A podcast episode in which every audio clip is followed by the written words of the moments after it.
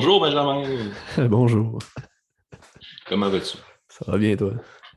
Hey, C'est bon quand même, le, le petit riff de guitare là, qui joue au début. OK. Je me demande qui c'est qui, qui, a fait ça. Euh, fait que Benjamin, de quoi est-ce qu'on va parler aujourd'hui? Euh, ben, on a décidé de parler de nos top 5. Chacun nos top 5. Euh, sujet? Puis, euh, c'est ça. C'est un, un, un, sujet qui est difficile à aborder. Pour toi, c'est ouais. douloureux de devoir faire des choix comme ça. Ouais, parce que c'est comme impossible à faire. Après, parce que à chaque jour, mon top 5 change. Puis comme, hey, il me semble que ce film-là dépasse celui-là. Puis il y a des films, des fois, que tu oublies en pensant à ça. Puis comme, ah, peut-être ce film-là aurait passé, mais j'ai pas pensé. Fait que.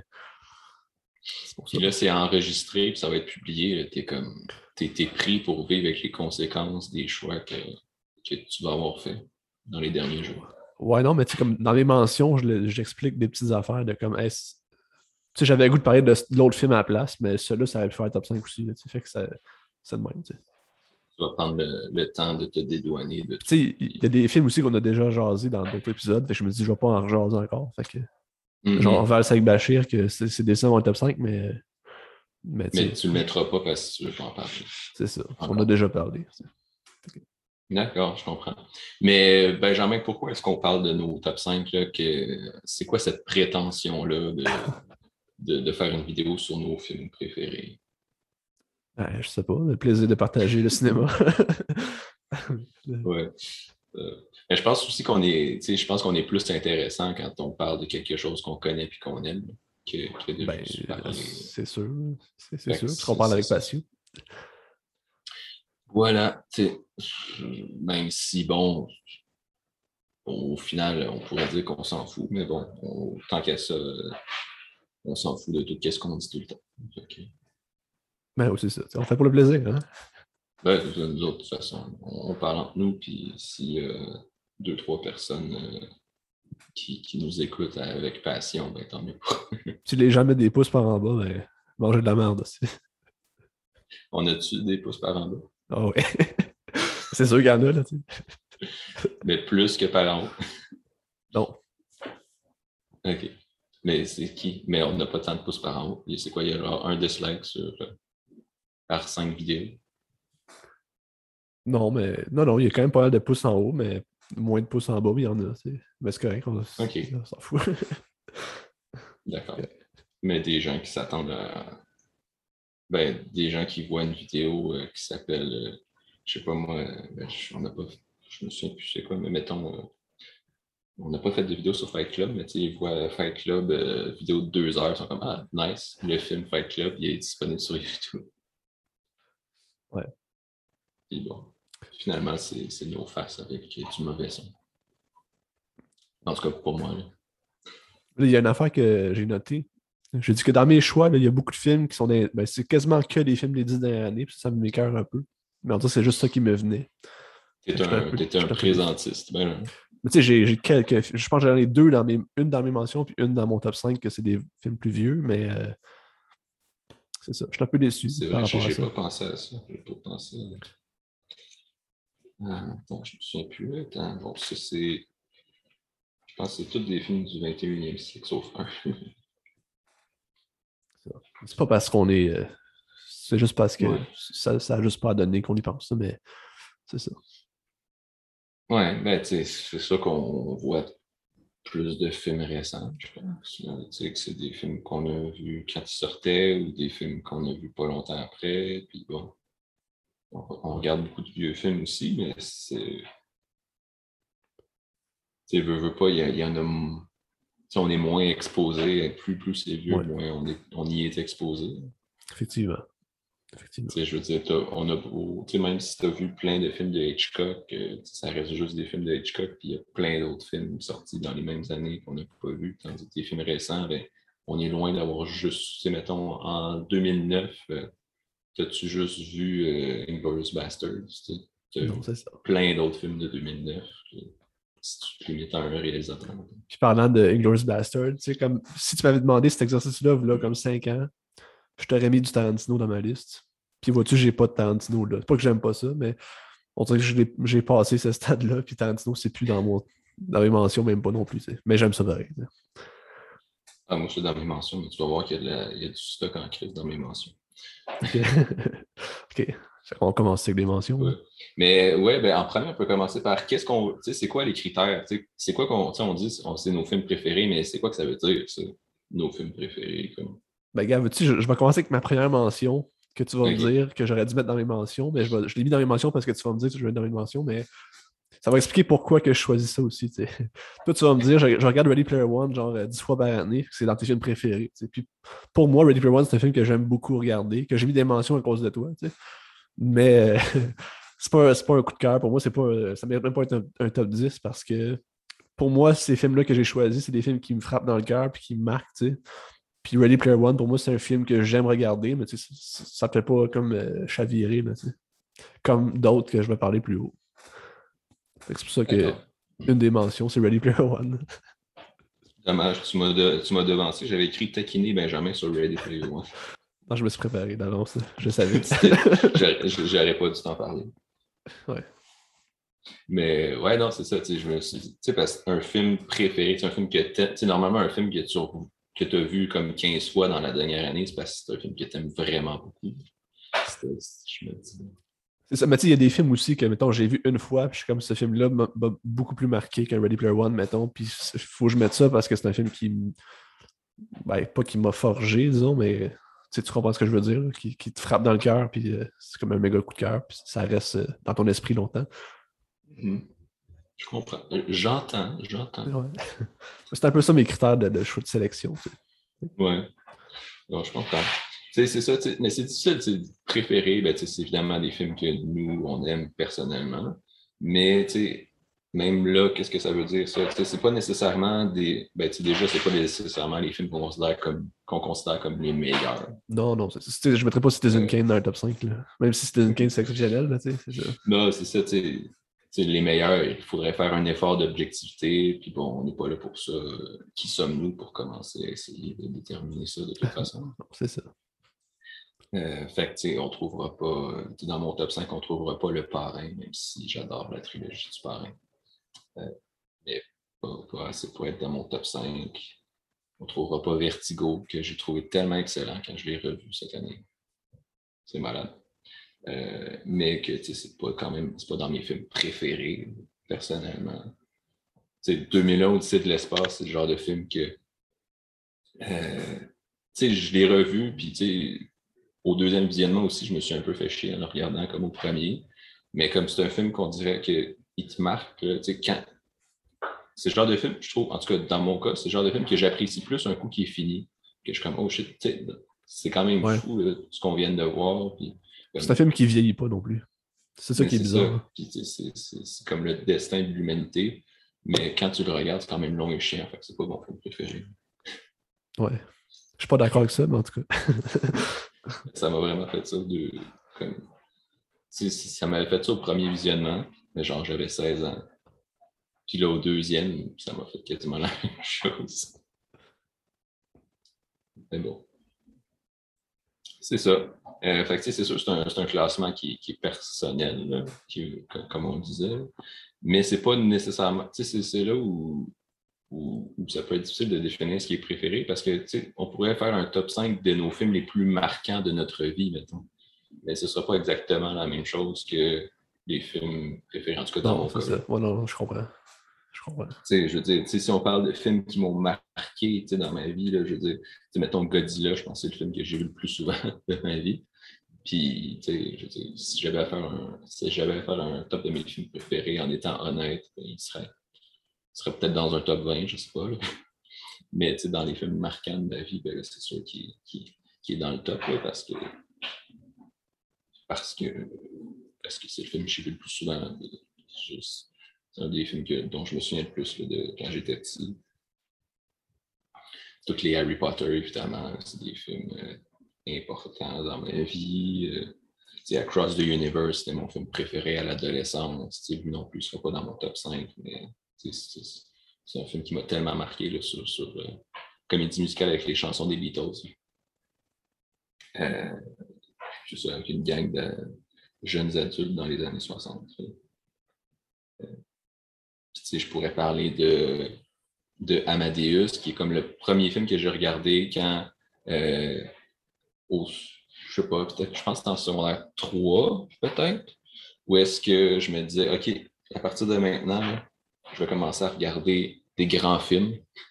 Puis, tu le club vidéo à côté de chez nous, il y avait toute une section. Tu avais la section comme ordinaire. Puis là, de l'autre côté, tu avais toute une section où est-ce que euh, c'était comme la section classique. Puis là, c'était toute une décoration, genre euh, style, euh, je sais pas, là, un grand palais de cinéma, là, avec les couleurs plus dorées, des affaires de même. Là. Club vidéo au Shop, ça, là? Ouais, ouais. Ah, ok, je m'appelle. ouais. Puis, on, on, allait prendre je pense que c'était deux pizzas, puis tu avais un, film gratuit en, en location. Euh, ben, c'était une nouveauté ou trois euh, vieux films. Puis là, moi, je mettais de la pression constamment sur mes parents pour qu'on prenne trois films au lieu d'une nouveauté.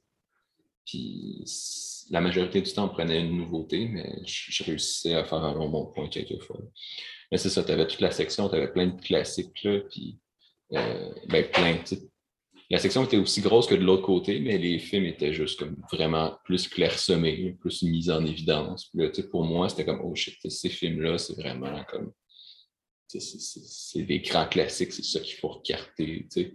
Puis là, pendant, pendant un ou deux ans, comme je me promenais là-dedans, puis Amadeus me faisait de l'œil, surtout que à la base, je à cette époque-là, j'étais plus euh, amateur de musique, mettons, que de cinéma ou de n'importe quoi d'autre. Fait que là, un film sur Mozart, euh, c'était comme la réunion de, de, de l'ancienne et de la, de la future passion. Puis euh, j'avais, j'avais. quand j'ai fini par le voir, j'ai tellement trippé, puis ça m'a tellement marqué. Puis c'est, vraiment c'est le point d'entrée dans la cinéphilie. On pourrait dire que c'est ce film-là. C'est après ce film-là que j'ai continué à, vouloir voir des, des classiques du cinéma, si on veut. Fait que tu t'attendais pas à ce que je parle autant d'autres films avant. Je suis même pas encore rendu dans, mes mentions. M'ont rendu les mentions. Hein? On peut y aller, là. Euh, euh,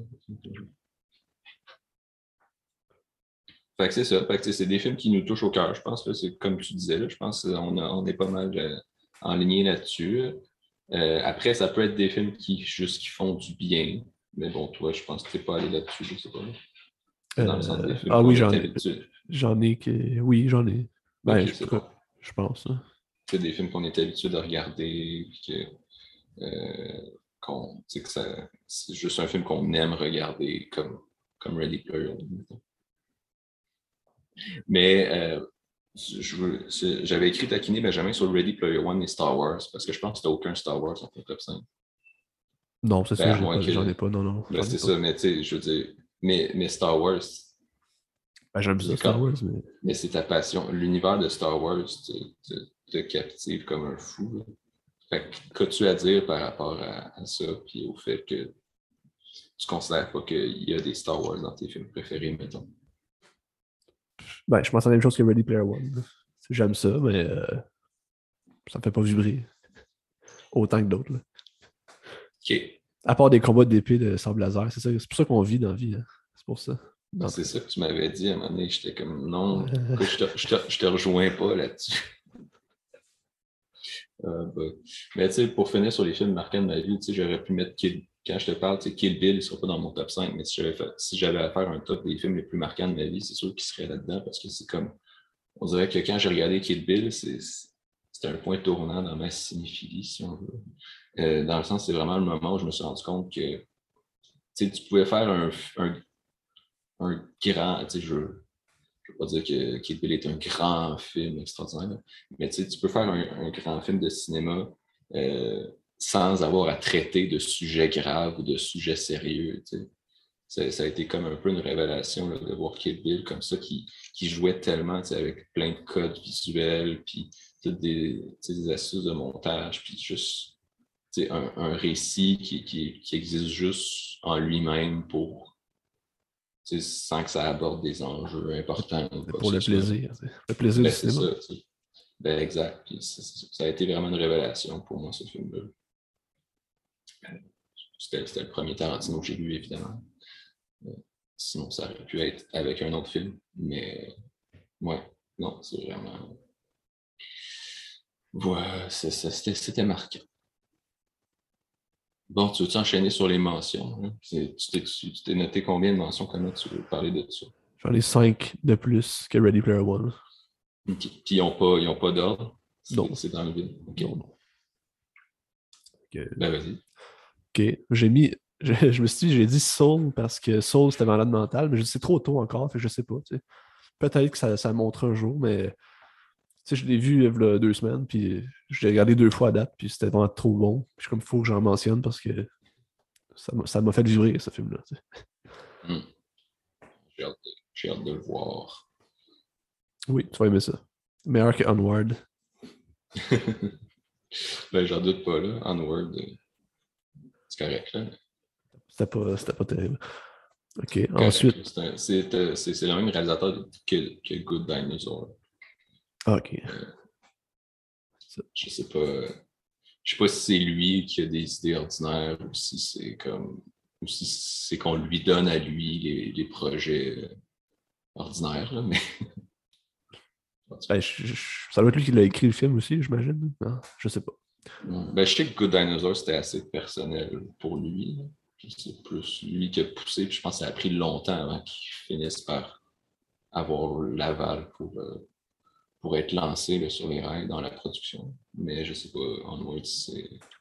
Mais les deux parlent du père, puis de l'importance, puis la perte du père. Fait j'imagine que l'autre aussi doit être personnel. Ça doit. Ça doit. Euh, sinon, je, je vais faire mes quatre autres euh, mentions rapidement. Euh, j'ai mis Les Ordres de Michel Brault, parce que c'est un film que j'ai vu deux fois ou trois fois, puis ce film-là m'a ben, tu vois ça et tu n'oublieras jamais ce film-là parce que ça parle de nous, c'est fucking violent. C'est la crise d'octobre, c'est comme le mélange entre la fiction et le documentaire, puis ça a l'air vrai, puis c'est quasiment vrai aussi, puis c'est ça qui est arrivé. Puis le fait aussi au départ de. des comédiens, c'est un homme, moi je suis Jean Lapointe, mais je joue le rôle de cette personne-là qui a vraiment existé. C'est vraiment. Ça m'a frappé dans le cœur. Je pense que j'ai vu ça dans mon cours de, littérature québécoise au Cégep pour la première fois, puis là je fais oh fuck, genre, c'est ça m'a marqué, ça m'a bouleversé. Je le conseille à tout le monde, les autres. C'est bon. Ah, ouais, ouais, les C'est drôle, moi je l'ai vu, euh, je pense que ça jouait à RTV au milieu de la journée, puis mon père qui, qui, a mis ça, qui, qui a juste changé de poste, puis là, je, suis resté assis jusqu'à la fin du film. Oh, c'est tellement bon, hein. C'est violent, c'est une fucking violence, ce film-là. Non, non, c'était. Après ça, j'ai mis euh, Trainspotting, parce que J'aime vraiment Trainspotting, puis j'aimerais ça faire un épisode là-dessus, mais je trouve jamais l'angle pour parler de ce film. C'est pour ça qu'il n'est pas dans ton top 5, parce que tu prévois toujours de faire un épisode là-dessus, tu ne veux pas trop en parler. Non, c'est que il n'est pas dans mon top 5, euh, peu importe. il aurait pu, mon, mon 4 et 5, c'est. Mon top 3 il est figé, mais le 4-5 il changeait depuis une semaine. Mm.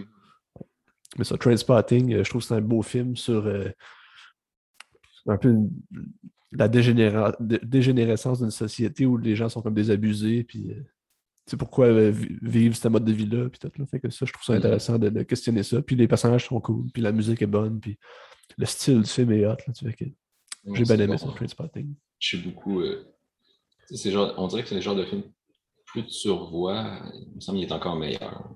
Ouais, vraiment. Vraiment. Surtout si les visionnements sont quand même espacés. Pas, si tu le regardes trois fois dans la même journée. Même, même, le 2, là, il est bon pareil. Je sais qu'il n'y a pas des bonnes critiques, les gens vont aimer ça, mais il est bon pareil. Non, il est bon le 2, mais c'est le temps qui passe.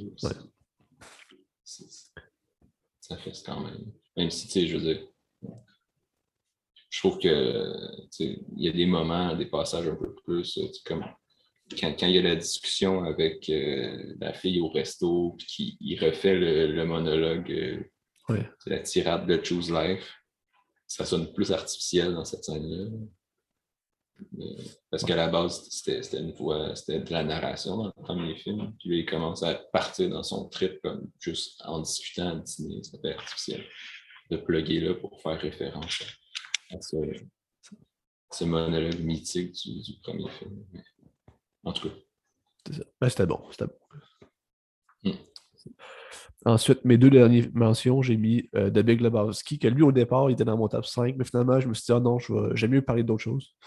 Mais ça pourrait être dans mon top 5 aussi parce que c'est un film qui est extraordinaire, que, qui parle un peu de l'Amérique de, de, fin des années 90, mettons, ou mi-90.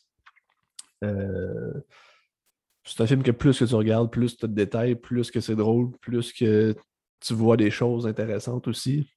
Euh, ça joue avec tous les codes du cinéma, avec plein de vieux films. Ça reprend euh, The Big Sleep, qui est un film des années 50. C'est ça, The Big Sleep? The Big Chill?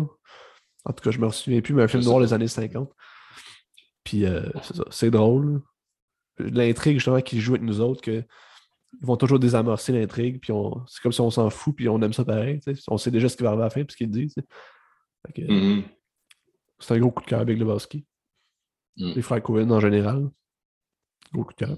C'est leur spécialité, le, désamorçage, les fins anticlimatiques. Ah, c'est ça. c'est des génies. Ce film-là, c'est, je pense que c'est mon film préféré des frères Cohen. Même s'ils ont fait des grands films euh, à côté, mais en tout cas. Plus que Fargo? Oui, oh, oui, c'est sûr. Je pense j'aime Fargo. Ça ou le The Man Who Wasn't There, ça c'était clair aussi. Ah, ça, j'ai pas vu. Très bon.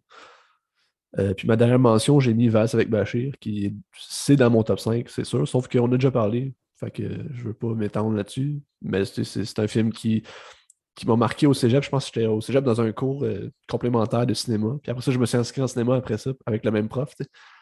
Puis il nous avait montré ça. Puis c'est un film qui m'avait euh, bouleversé. Comment c'était beau, puis c'était comme violent en même temps. C'est un film d'animation documentaire, mais en tout cas, j'en ai parlé. Vous irez voir un, épisode de ça. Ouais, cliquez ici, le lien. Je sais pas comment faire ça, fait que je ne ferai pas ça. Euh, c'est ça mes mentions. OK, cool. Excellent. Euh, d'accord. Moi, moi, il y a un film dans mon top 5 dont on a déjà un peu parlé.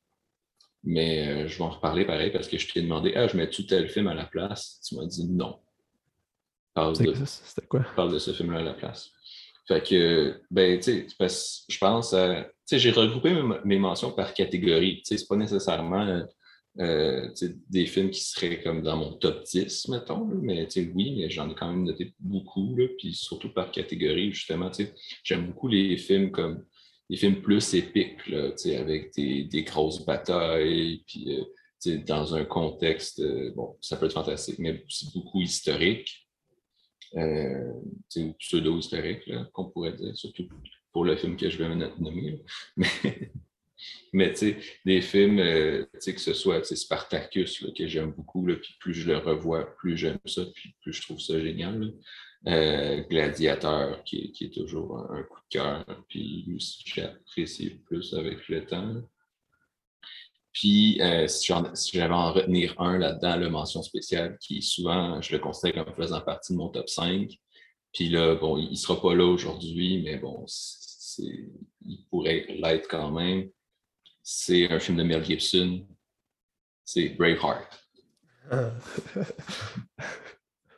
C'est correct. qui est un film que tu as détesté quand tu l'as vu pour la première fois l'année passée pour moi, c'est vraiment comme. C'est l'espèce de film. Tu sais, je te parle de, de film épique avec des grosses batailles, puis dans un contexte historique ou pseudo-historique. Mais pour moi, c'est un petit peu le chef-d'œuvre de, ce genre-là. Euh, toute la, la tout est la musique de James Horner qui est extraordinaire. Euh, bon, les paysages qui sont malades, paysages écossais, ils ont tourné en Irlande, mais pour les plans larges, ça doit être juste en Écosse. Euh, bon, tu l'histoire d'amour qui est au centre du récit, puis en même temps, tu as la grande histoire, tu as des grandes batailles, euh, la grande tragédie avec les personnages plus grands que nature. La reine Isabelle, c'est vraiment drôle parce que là, je lis Les Rois Maudits, puis là, je viens juste de catcher que la reine Isabelle dans Les Rois Maudits, c'était Sophie Marceau dans Braveheart. Mais ça m'a pris du temps de le comprendre. Mais. Euh, c'est ça. Puis là, avec euh, puis tout ça avec évidemment un petit soupçon de patriotisme qui peut paraître anachronique, mais bon, j'aime beaucoup.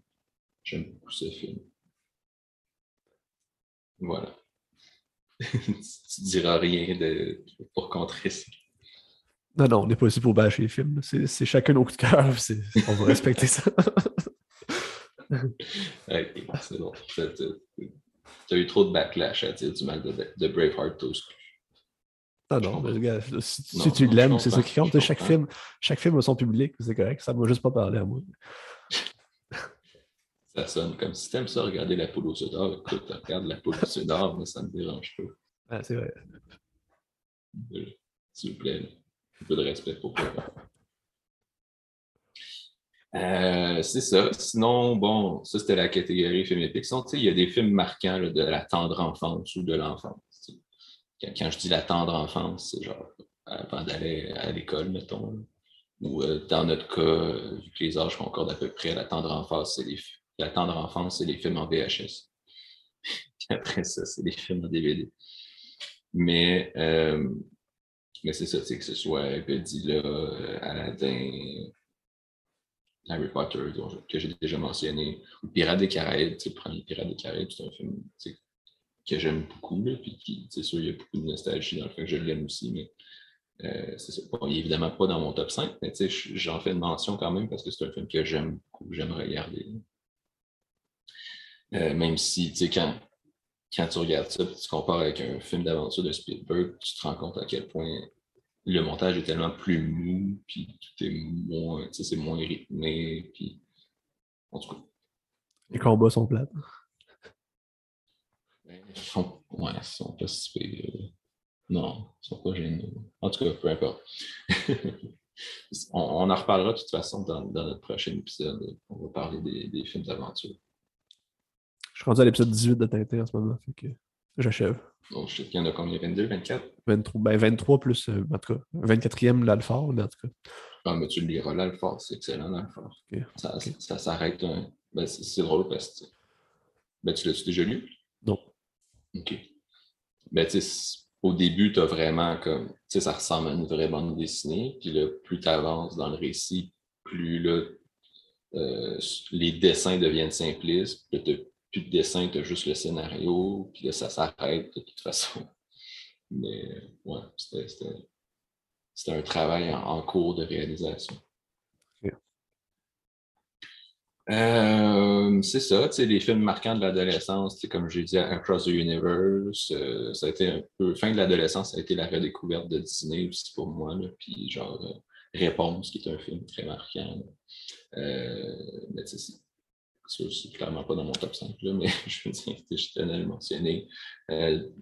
évidemment, il n'y aura pas de Pixar, non, c'est ça, il n'y a pas de Pixar dans mon top 5, mais il y en a évidemment beaucoup qui m'ont marqué. Là surtout à l'âge adulte, mettons. je dirais que ça a commencé avec l'histoire de jouer 3, c'est vraiment le moment où. Euh, euh, ben non, c'est pas vrai. je pense que ça a commencé quand on a vu Hop dans, mon cours d'espagnol. j'ai compris. J'ai pas compris la moitié du film parce que c'était en espagnol. Mais euh, dans cet moment, je me oh, Pixar, c'est quand même bon dans le fond. J'ai revu plein de films. Mais c'est ça. Là, l'histoire de jouer 3 qui était vraiment génial. Euh, puis bon, des films évidemment Inside Out là, qui auraient pu être dans un top. Quand tu as, revu, euh, quand as revu Soul, il va dans tes mentions. On fera un erratum. C'est ça que je me dis. erratum. dans la description, en dessous. Erratum. Soul doit être mentionné. Euh, sinon, tu peux nommer plein de films qu'il n'y aura pas. Donc là, tu vas pouvoir essayer de deviner, malgré que je ne sais pas si tu t'en... Il me semble que je te l'avais tout dit, puis je ne sais pas si tu t'en souviens. Mais... Jusqu'à ton top 2, après ça, je m'en souviens peut-être, mais non, je ne sais pas. OK. En tout cas, il n'y aura pas la trilogie Before, qui, qui m'a vraiment beaucoup, beaucoup marqué quand je l'ai vu euh, l'année passée. Euh, il n'y aura pas de film de Stanley Kubrick. T'sais, mettons mes deux films préférés, préférés personnellement de Kubrick, ce serait Spartacus puis Barry Lyndon. Mais ils ne seront pas là. Ils sont juste pas dans le top 5. C'est des mentions. Ben oui, si on veut, mais tu vois que toi et moi, on n'a pas abordé la question des mentions de la même façon. Mais, mais ouais, ça peut être une mention. Il n'y aura pas de film de Xavier Dolan, même si c'est euh, Mommy, euh, ça fait que j'ai beaucoup aimé. Puis euh, Mathias et Maxime, je, l'aime de plus en plus. Euh, pas de film de Spielberg. J'ai beaucoup de respect pour Spielberg. J'aime beaucoup ses films. Puis, souvent, je trouve que, justement, je viens de comparer Pirates des Caraïbes avec, euh, avec euh, Indiana Jones ou des films de Spielberg. C'est des films, justement, qui. Fait que souvent, je, si l'œuvre de Spielberg va sortir fort d'une comparaison avec d'autres, mais bon, c'est quand même pas dans mes films préférés. Il n'y aura pas de, de, Paul Thomas Anderson, même si euh. Euh, c'est, voyons, There Will Be Blood qui m'avait marqué énormément. puis, puis Phantom Thread, que, que tu, tu m'as gossé que je le regarde pendant longtemps. Que quand je l'ai revu, je fais tailler, c'est extraordinaire ce film. Mais bon, il n'y aura pas ça. Il n'y aura pas de Tarantino ni de Tim Burton. Mais je pourrais citer en mention, évidemment, Edouard Romain d'Argent, Sleepy Hollow. Euh, Big Fish, que plus je le revois, moins je l'aime, mais qui est un film qui m'a marqué quand même, surtout au premier visionnement. Euh, c'est ça, comme j'ai dit, pas de Tarantino, pas de Kid Bill, pas de Glorious Bastards, de Pulp Fiction ou de Once Upon a Time in Hollywood, qui seraient mes préférés là, mentionner. Vraiment, Once Upon a Time in Hollywood, on n'en a jamais parlé ici, parce que parce qu'on pourrait parler de bien d'autres affaires. Mais euh, je tiens quand même à dire que c'est vraiment, vraiment bon. Je pense que c'est. Ben, on fera l'épisode sur Tarantino. Je pensais qu'on l'avait fait, mais finalement, on ne l'a pas fait, c'est vrai. Non, ben, ça fait longtemps qu'on, que tu proposes. Quand on n'a pas d'idée, il y en a tout un de nous deux qui disent on pourrait faire un épisode sur Tarantino. ben, j'en parlerai pas trop, mais Once Upon a Time dans les je trouve vraiment ça bon. Ben, pour moi, c'est son meilleur, mais en tout cas. On y revient là euh, dans un épisode de futur. Vrai, je pense que oui. C'est pas tout le monde qui a le même avis. C'est vraiment extraordinaire. Euh, mais là, tu me laisses-tu comme 10 secondes? Parce que j'ai complètement oublié. Je voulais, je voulais que, que le top soit, soit visuellement interactif pour, pour les gens qui regardent sur YouTube. Je voulais, aller, chercher les films en question et je les ai tous. Vas-y. ok, je rêve. Ah, sauf que là, finalement, j'en ai juste 4 sur 5 parce que l'autre. Euh, c'est con, le seul que j'ai, c'est celui que j'ai en genre 3 exemplaires. Mais il y en a deux chez mes parents, puis un que je pense ma blonde a, ramené chez elle. Fait que c'est à elle, mais que c'est pas. Il n'est pas dans mon meuble de TV. Qu'elle a ramené chez ses parents, je veux dire. On est-tu rendu au top 5 ou on est rendu? Là? Ben, moi, je suis rendu au top 5, à moins que tu aies autre chose à dire. Non, c'est correct. OK. Fait que c'est qui qui se lance? Comme tu veux. Je peux y aller, vas-y. Allez, vas-y. En plus, mes, mes cinq films, c'est des films que tu as vus, que je pense que tu as fait que c'est le fun d'avoir jasé. Euh, mon numéro 5, c'est euh, Me and Earl and the Dying Girl. Pas vu. c'est pas vrai. Au début, t'as dans les mentions, puis là, j'ai comme mis, joué avec, puis je suis comme, il faut que je le mette là parce que c'est un film qui m'a troublé un peu. Puis qui... C'est quel film qu'il a éjecté de ton top 5? Euh, ben, ça jouait entre, mettons, The Big Lebowski, Les Ordres. C'est ça. OK. Puis celui-là, mettons. C'est ça, c'est un film de 2015 de Alfonso Gomez Reon. Qui est un qui est un réalisateur américain, je pense. Ok. C'est américain. Pourquoi? Ben, je sais pas, avec un nom comme ça. Non, je pense que c'est un américain. Euh, il a fait un film d'horreur que Joe m'a parlé l'autre jour, qui c'était comme un remake d'un autre film. Que je sais pas trop c'est quoi, à part ça. Puis je suis curieux de voir ce qu'il ferait après. J'ai pas vu vraiment, j'ai pas suivi son, sa, vie, mais ce film-là m'a vraiment marqué. Euh, c'est un film qui parle beaucoup de la force du cinéma, puis de, la puissance de l'art, comment l'image peut te faire vivre des, émotions, autant comme toi tu le regardes que ce qui se passe dans le film. Parce que dans le fond, l'histoire du film, c'est deux jeunes, mettons en secondaire 5 pour nous autres, mais j'imagine là-bas, c'est pas secondaire 5, c'est aux États-Unis. Puis euh, ils savent pas trop ce qu'ils veulent faire dans la vie. Puis ils niaisent entre eux à l'école, puis tout. Puis là, ils font des, courts-métrages, ils font des pastiches de films euh, cultes, mettons du Scorsese ou comme, je sais pas trop, du, du Van Herzog, des affaires comme ça, tu sais. Puis tu vois les petits courts-métrages dans le film, tu vois qu'ils font ça, puis ils s'amusent. Puis là, à un moment donné, t'as une fille qui a le cancer, puis là, la mère du gars fait comme Genre, va te mettre ami avec elle, puis va passer tes jours avec elle parce qu'elle a le cancer, puis il faut que tu l'aides, c'est correct. Fait que là, il comme, ben non, je veux pas, je vais l'air d'un épée, juste d'un gars qui profite d'elle parce qu'elle a le cancer, puis comme, juste sa pitié, puis tout. Puis là, c'est ça. Finalement, ils se mettent amis, puis ils jasent, puis là, euh, il y a comme le but, c'est d'y faire un film à elle, que les gens participent pour, comme, lui donner leur soutien, puis euh, dire, hey, genre, euh, on est avec toi, puis on t'aime. Puis c'est ça le film. Puis c'est juste des gens qui niaisent, puis c'est des jeunes, puis qui aiment le cinéma. Ça parle de l'amour du cinéma. Puis c'est bon, c'est drôle. C'est un film qui est euh, indépendant, qui, a la facture Sundance, qui est ce genre de petit film indépendant un peu à la. C'est quoi le film? Diary of C'est toi qui, dit, qui, qui a dit ça, Mané, que ça avait une vibe Sundance, depuis tu l'utilises tout le temps. C'est vrai? Hmm? Ben, il me semble que oui. Je suis pas sûr, en tout cas, peut-être. peut-être. Dans, dans l'épisode de Qu'est-ce que tu regardes? Mais bon. Je, mais, je pense qu'il a gagné à Sundance aussi, euh, prix du public, ou je sais pas trop. Je vais pas vérifier. Possible.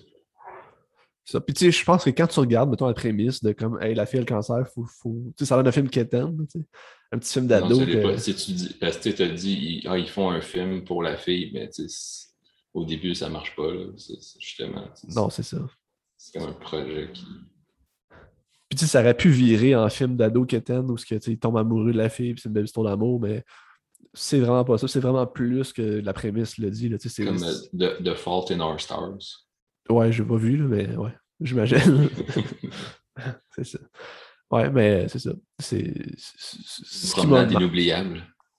The What to Remember, ouais. Je sais pas, j'ai pas vu non plus. Ah, ça, je l'ai. C'est ça.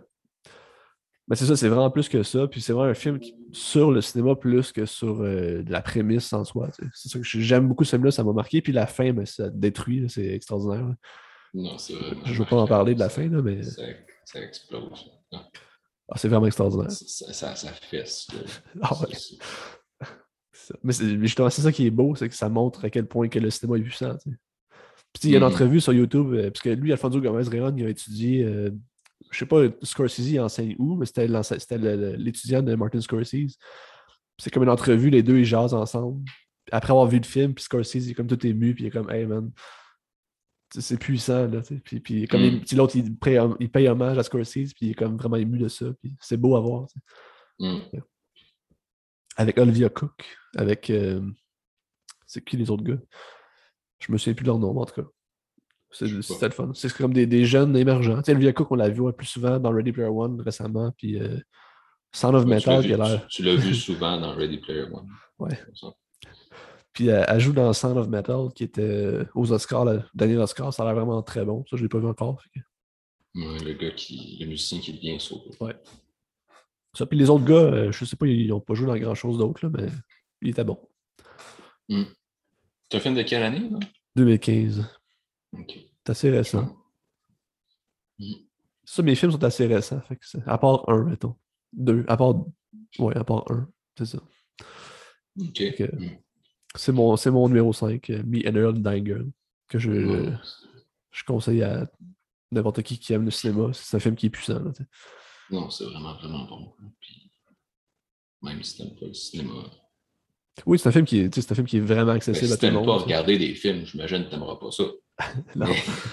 non, mais tu sais, c'est pas un film. Je sais pas pourquoi tu nous écoutes si t'aimes pas ça, regarder des films.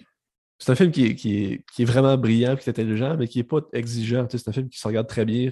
un peu à la K-Cast, je dirais. C'est loin d'un K-Cast, mais c'est un peu le même genre, facile à regarder. Hmm. C'est quel film j'ai comparé à K-Cast ça? Je ne sais plus. Il me semble que c'est comme K-Cast, mais en meilleur. Ah non, non, non. non. Non, je pense que c'est avec Drive. Drive, Drive c'est Kick-Ass en meilleur. Hein? Non, non, c'est euh, Baby Driver que, ah, ouais, ouais, ouais, que j'avais comparé un petit peu à Kick-Ass ou à Drive ou aux deux. En tout cas, peu importe. OK. c'est ça. Bon. Euh, tu as-tu fini sur euh, Me and the Dying Girl? C'est mon, numéro 5, ça, fait le tour. Le film le plus compliqué à, se retenir, si tu l'as pas vu. Tu, proposes ce film-là à quelqu'un, il s'en souviendra jamais. C'est quoi le titre? Ouais, je sais pas, ok. je sais pas, moi, avant de le voir, euh, je, disais le titre dans, dans, le mauvais ordre, puis je me souvenais pas de toutes les parties. Mais bon. Ça va. Alfonso Gomez Rayon. C'est ça. Vas-y. Excellent. À ton tour. Euh, moi, dans le fond, mon numéro 5, euh, ben, c'est sûr.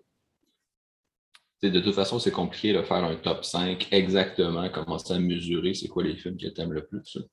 Ah, mais c'est ça aussi. Par rapport à ça, le top 5, c'est pas 1, 2, 3, 4, 5. C'est des films qui sont là qui pourraient être interchangeables aussi en, termes de chiffres. Là, ouais. Je sais pas pour toi, là, mais moi, ouais, mais, bon, mais je pense qu'on a quand même décidé d'un ordre pareil. ouais, c'est ça. Mais, c'est ça. Mais mon 4 aurait pu être 5, puis vice-versa. Ouais, ouais, non, c'est sûr. Mais tout ça pour dire que, euh, tu sais, en cinquième, ben, je pense, oui, c'est un film qui va dans mon top 5, clairement. Mais après, tu sais, c'est le seul film québécois qui va être dans mon top 5. tu sais, on s'entend, je tenais à le mettre parce que je tenais à mettre un film québécois. Mais c'est quand même dans mon vrai top 5. Mais après, est-ce que j'aurais pu le mettre en sixième, peut-être? Mais en même temps, je, faisais mon top hier, j'étais comme, ah, j'aurais peut-être dû le mettre en quatrième, finalement. bon, c'est interchangeable, mais je tenais quand même à ce qu'il y ait un film québécois, euh, mais clairement qui mérite sa place. C'est un film de 2008. C'est mon film québécois préféré de tous les temps. Euh, c'est pas c'est loin d'être le film le plus connu c'est pas crazy c'est pas ah oui, pas le déclin de l'empire américain euh, je pense que le film n'a même pas été en nomination pour le meilleur film au, au, au Jutra. Puis euh, je me souviens, à tout le monde en parle, c'était Biz ou Batlam qui avait, de, de qui avait fait, qui n'était pas content parce que le film n'était pas en nomination. Mais c'est vrai que c'est con. Ben, je pense que c'est Continental, un film sans fusil, qui a gagné cette année-là, qui est vraiment excellent. Mais, euh, mais il y aurait quand même pu être là. Okay, Tout est tu, vois, tu, le vois-tu à l'envers? Non, non, je le vois correct. Le titre, tu vois, ok, moi je le vois à l'envers. Mais voilà. Tout est parfait de Yves-Christian Fournier, film de 2008. Le premier film d'Yves-Christian Fournier, son avant-dernier pour l'instant. Espérons que ce soit pas son avant-dernier pour toujours. Euh, Avec un excellent, euh, un excellent Normand d'amour. Normand d'amour. Incroyable. Ah, Non, ce film-là, c'est vraiment génial. C'est bon, ça raconte l'histoire de Josh, joué par Maxime Dumontier, qui euh, il joue à télé dans des petites émissions par-ci par-là. Fait pas sa, sa carrière. Avant, je me disais, écoute, il fait rien. Puis euh, je trouvais ça dommage, mais je pense qu'il joue à télé. Euh, c'est ça, c'est l'histoire de Josh qui reconstruit sa vie après le suicide de ses trois meilleurs amis. Donc, très, très joyeux comme thématique comme prémisse. Euh, il, rencontre, il, essaie de refaire sa vie, de ben, faire son deuil, ben, son deuil, un petit peu vite dit, là, mais surmonter l'épreuve du moins qui, qui viennent d'arriver, l'apocalypse qui est survenu. Euh, tu as le personnage de, de Mia, joué par euh, Chloé Bourgeois, c'est ça? Qui n'a pas fait grand-chose après. C'était pas vraiment une actrice là, quand ils l'ont recrutée. Elle a fait des, des courts-métrages de Pascal Plante. De Pascal Plante, euh, c'est ça qui, qui est, c'est ça qui, qui, est la jeune fille là, qui, qui est un peu euh, c'est peut-être c'est qui, qui, qui, qui, vient peut-être lui redonner goût à la vie, mais en même temps, tu as comme une espèce de tension là-dedans. Puis bon, euh, puis tu as évidemment le personnage de Normand D'Amour, qui est le père d'un des jeunes suicidés, avec qui se développe une relation amicale et conflictuelle à la fois. C'est quoi la citation, là? T'en souviens-tu? Je sais pas, là, je, je, pourrais paraphraser, mais voyons donc le vent, le vent. C'est parce qu'il explique là, que il explique comment ça marche le golf, comment tu comptes les points. Il dit ben là, il faut que tu fasses moins de coups que la normale. là, la normale, ça, ça dépend là, du, du, dénivelé, du terrain, de la longueur, puis euh, comment le terrain, comment le trou y est fait. Là. Puis là, il ah puis le, vent. Puis le d'amour, il dit, mais non, le vent, le vent, le vent, au tennis, au, au, euh, au badminton, ben, c'est pas le badminton qui dit, là, mais non, je garde le faire. Je pense que c'est gâché mon affaire. Le vent, le vent, on s'en crisse du vent. Le vent, il est toujours là, il est là pour tout le monde. C'est ça. C'est un petit peu un fait. Mais euh, non, mais c'est tu parlais de films qui, qui fessent et qui marquent directement. Euh, c'est un, film qui, qui, frappe, là, qui marque au cœur. C'est ça que c'est ça le titre de notre, de notre, notre podcast. Si on pas, si on, garde le cap là-dessus. Euh, bon, j'imagine que ça, ça, marque moins ceux qui ont, qui ont, qui ont jamais eu de, de, ben, de période sombre ou de, ou de pensées plus négatives dans leur vie, peut-être, mais, mais bon, je pense que tout le monde a ça. Pas nécessairement des grosses périodes sombres ou des trucs, des pensées suicidaires. Pas, obligé du tout d'être ça, mais juste que, une espèce de mélancolie que, je sais pas, tu, comprends ce que le personnage ou ce que les, personnages ressentent. Euh, je pense que c'est un, un, film qui, qui parle de, de mal-être. on dirait un espèce de sentiment tellement adolescent. Je sais pas pourquoi. C'est parce que c'est comme l'incertitude face à l'avenir, comme le temps qui est suspendu, puis l'avenir qui apparaît comme quelque chose de tellement loin, détaché. Puis on dirait que tous les ados ressentent un petit peu quelque chose du genre. Puis c'est ça qui fait que, que ce film-là, je pense, marque. Puis euh, a marqué. C'est un grand. Pour moi, c'est un grand film de cinéma. Je connais beaucoup de gens qui n'en ont rien à crisser du cinéma, que justement, ils l'ont vu ado et ça les a vraiment marqués. Euh, parce que c'est ça. C'est universel. C'est ça, puis ça vient toucher ces, sentiments-là. Euh, de mon impression, c'est un des premiers films québécois, mettons, avec des jeunes qui parlent comme des vrais jeunes, qui n'ont pas après, j'étais peut-être juste trop. Euh, non, je m'en ai dit, j'étais trop habitué à Ramdam. C'était quand même plusieurs années après Ramdam mais, que je l'ai vu. Mais tu sais, je veux dire, dans les films, souvent les jeunes, ils parlent trop bien ou ils utilisent des expressions comme pas rapport. Ben, je pense que, en général, à cette époque-là, c'était même dans le cinéma québécois au, complet, peu importe les jeunes, des vieux aussi. Mais c'est ça, on dit souvent, euh, avec Québec-Montréal, c'est plus là que, que, les, que tu as commencé à voir des films avec des gens qui parlaient pour vrai comme des, des gens dans la vraie vie. Euh, au Québec, mettons. Puis, euh, ça, mais tout est parfait. C'est peut-être celui qui, a amené ça chez les jeunes. bon, désolé si j'oublie un film sorti avant. Mais mais c'est ça, les images sont magnifiques, ça parle de mélancolie, de mélancolie, mais c'est aussi de, l'espoir un peu. Euh, puis bon, c'est un film qui est très, qui est divertissant dans le sens que tu as des rebondissements à l'histoire, tu as, beaucoup de flashbacks qui font que tu en apprennes plus, que tu en apprends plus sur la situation, sur pourquoi ça s'est passé. Euh, puis bon, la place de Josh là-dedans aussi. Je vais m'arrêter là, mais c'est ça. Euh, puis voilà, non, c'est vraiment très bon. Euh, film de Christian Fournier, mais scénarisé par Guillaume Vigneault. Euh, puis j'ai écouté le commentaire sur le DVD, puis tu vois, tu vois, il y a une espèce de tension entre les deux, comme les deux qui parlent du film. Ça. Ouais, ça, je suis pas d'accord. Ah, ça, j'aurais aimé mieux que ce soit filmé comme ça. Ah, ça, tu as vraiment insisté pour que le dialogue reste de même. Moi, je voulais pas le garder. tu sens vraiment une espèce de, tension, mais qui a donné un, chef-d'œuvre. Euh, puis d'ailleurs, ben, ils, euh, doivent pas s'être tant fâchés, ou s'ils se sont fâchés, euh, ça leur a pris dix ans sans remettre, parce qu'après ça, ils ont fait.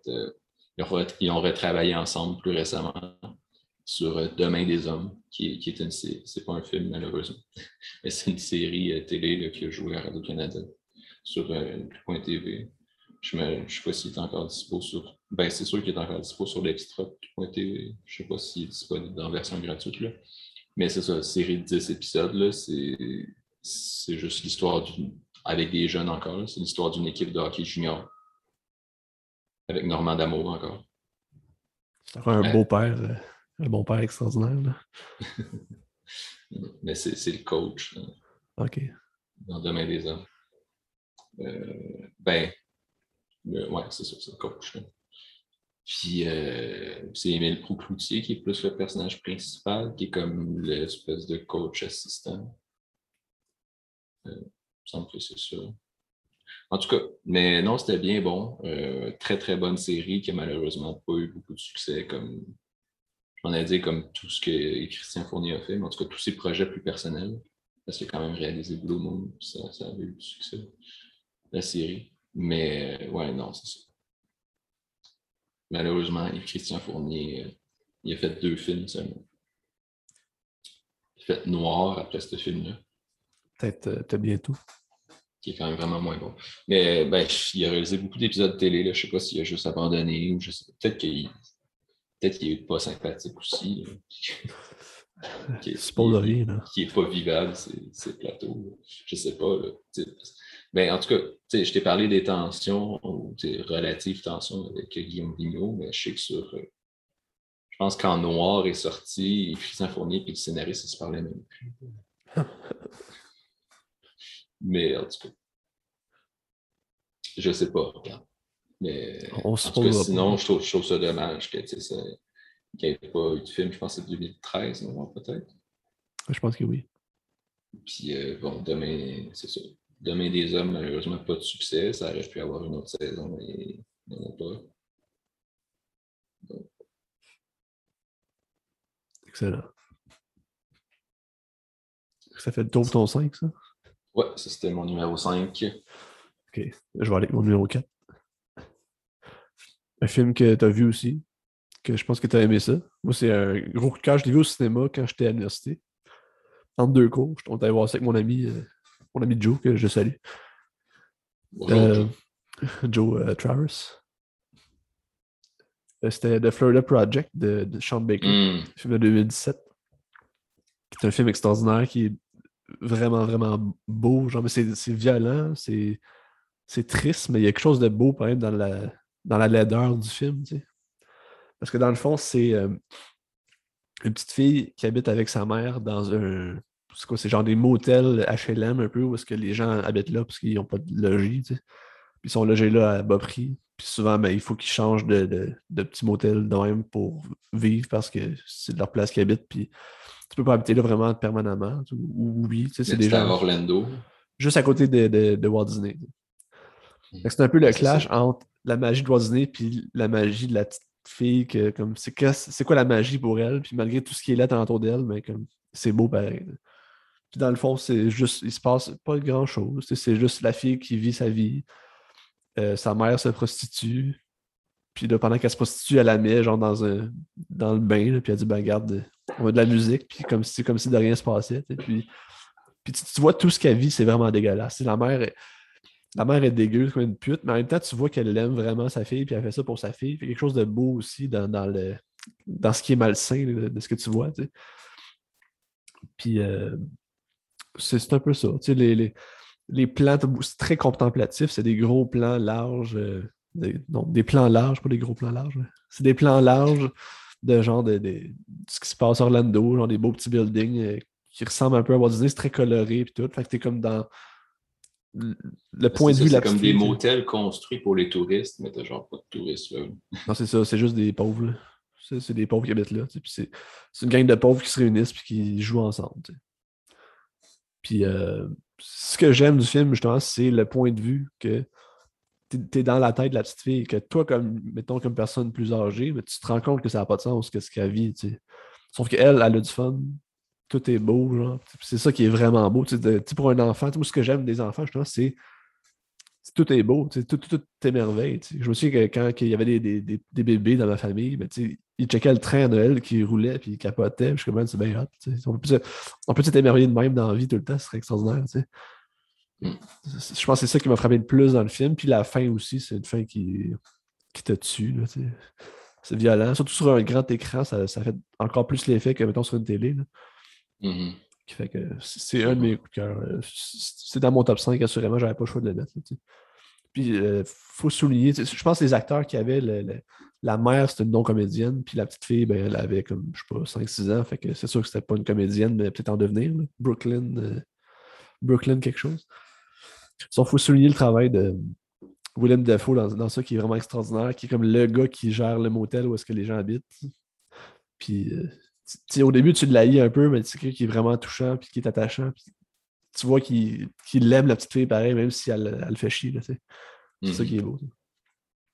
Puis justement, dans le film, c'est tourné dans un motel avec des pauvres. je pense que le motel qui existe, c'est vraiment les gens qui étaient là dans le film, c'est des gens qui habitent là pour vrai. Puis ils ont juste loué comme mettons une chambre ou deux pour l'équipe et pour les, les Mm. acteurs pour jouer. Fait que si tu vois vraiment c'est quoi la réalité. Fait que c'est quand même trash. Ça, ça fait penser un peu à Nomadland, qui est un peu dans la même veine, où ce ils ont été intégrés ce mode de vie-là pour le vivre pour vrai, puis c'est des vrais gens dans le film. Puis Mhm. ça parle un peu des mêmes thèmes, de la pauvreté, puis euh, ce, côté-là de l'Amérique qui n'est pas toujours beau, tu sais, mais que malgré ça, tu as quand même des gens qui sont heureux puis qui s'arrangent comme ils peuvent. tu sais. Mhm. C'est rôle.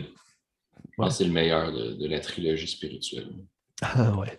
Ben, ça, c'est, ça, c'est mon. euh, c'est comme mon hypothèse que c'est une trilogie spirituelle avec Spring Breakers, que c'est comme les. euh, sais, les jeunes filles euh, qui sont perdues dans l'Amérique, qui, qui sont désillusionnées.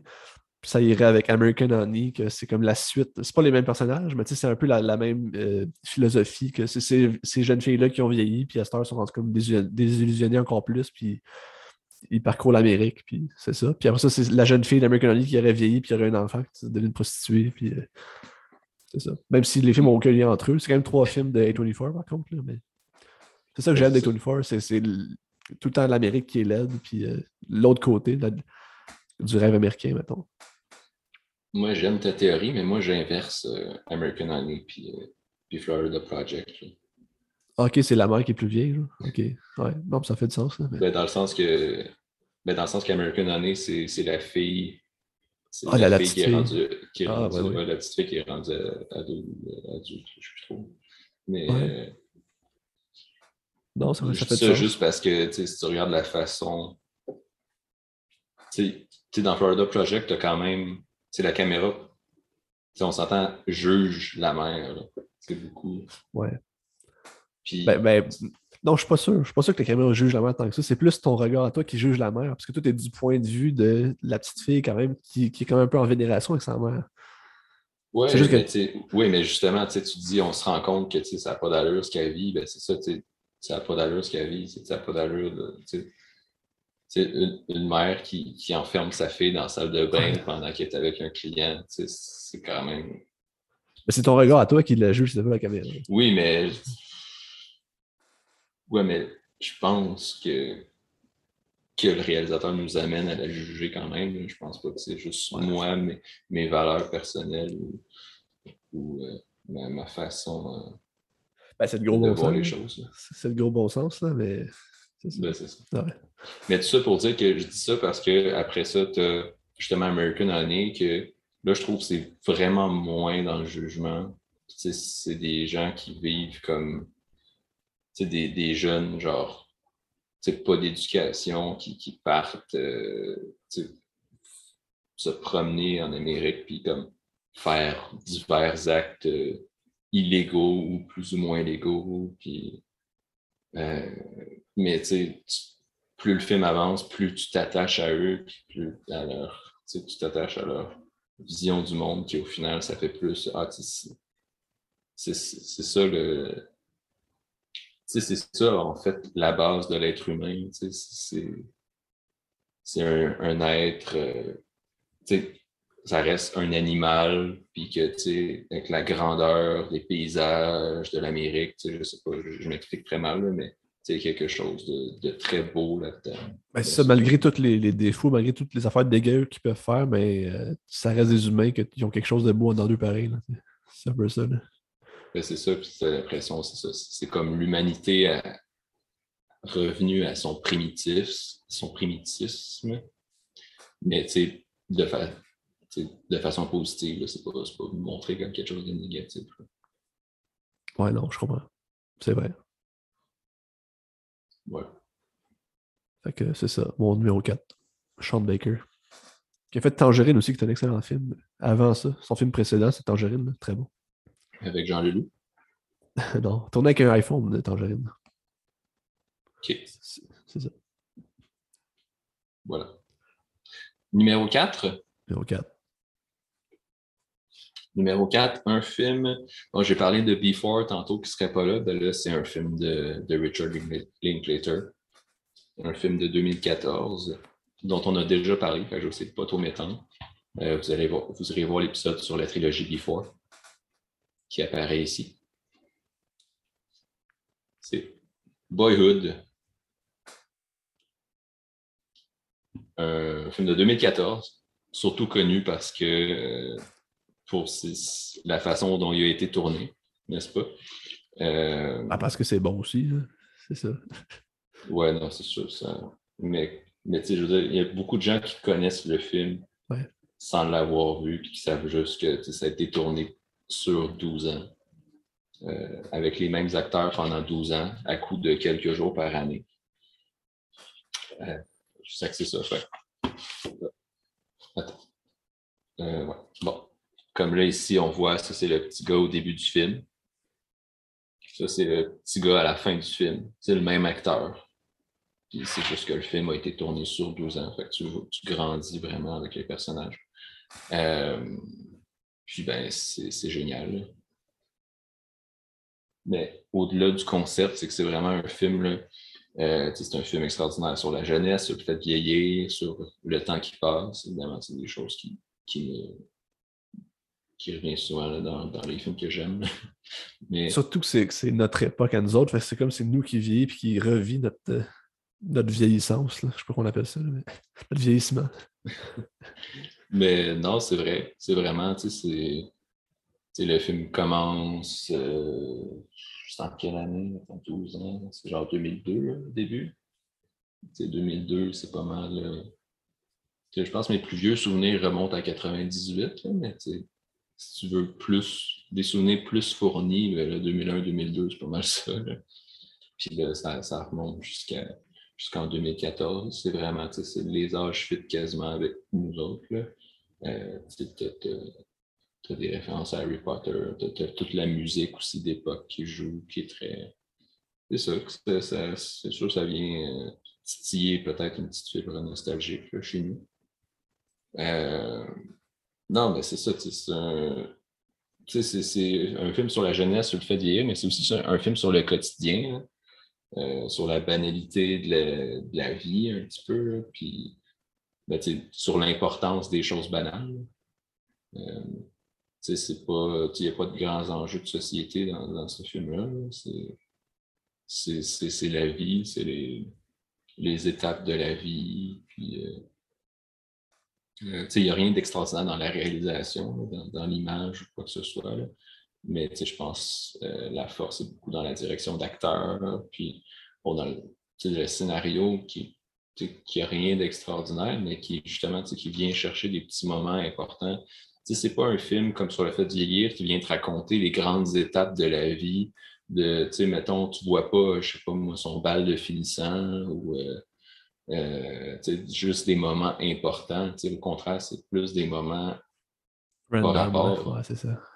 c'est ça qui fait que c'est tu vraiment cette impression-là de quotidien, puis d'être vraiment dans la vie de quelqu'un au lieu de juste voir comme des étapes marquantes, puis des, des comme un résumé PowerPoint des moments importants de ma vie. Ben c'est des petits instants qui, qui t'en apprennent d'autant plus sur le personnage. Puis justement, si ça avait été des moments importants, ça aurait été moins intéressant, je pense, parce que ça a été comme trop euh, stagé. Ben, c'est ça, Tandis que là, on est justement plus dans le quotidien. Euh... C'est un film. C'est un film bienveillant. C'est un film bienveillant quand même, qui, qui, peut paraître cliché par moments. Euh, certaines scènes, dans le fond, c'est des moments de la vie, mais il y a des péripéties. Que, bon, entre autres, les, les pères alcooliques, ça fait un petit peu cliché, surtout quand ça arrive pour la deuxième fois. Mais tu sais, euh, c'est. Je sais pas quoi dire là-dessus. C'est surtout que le film fait peut-être pas aussi. C'est une vibe Sundance un peu, comme on parlait tantôt. Mais tu sais, le film fait peut-être pas aussi authentique que. Euh, que, mettons, mon numéro un de tantôt, ou euh, où, mettons, tout est parfait, qui est, oui, là, as plus un récit qui vient encadrer, qui est fort, mais que tu es. Boyhood est plus bienveillant, gentillet, puis plus conventionnel, si on veut, que tout est parfait là-dessus, là, qui vient plus à bas. plonger dans les, dans les trucs deep, puis euh, mettre des personnages vraiment en confrontation. Mais. T'es moins dans le réalisme. Tu sens plus la mise en scène, peut-être. Ouais, c'est ça. Mais en même temps, ça reste du quotidien et tout, mais ça, tu sens peut-être un petit peu. C'est juste si on compare, c'est pas tout à fait comme la même chose que, les deux autres films.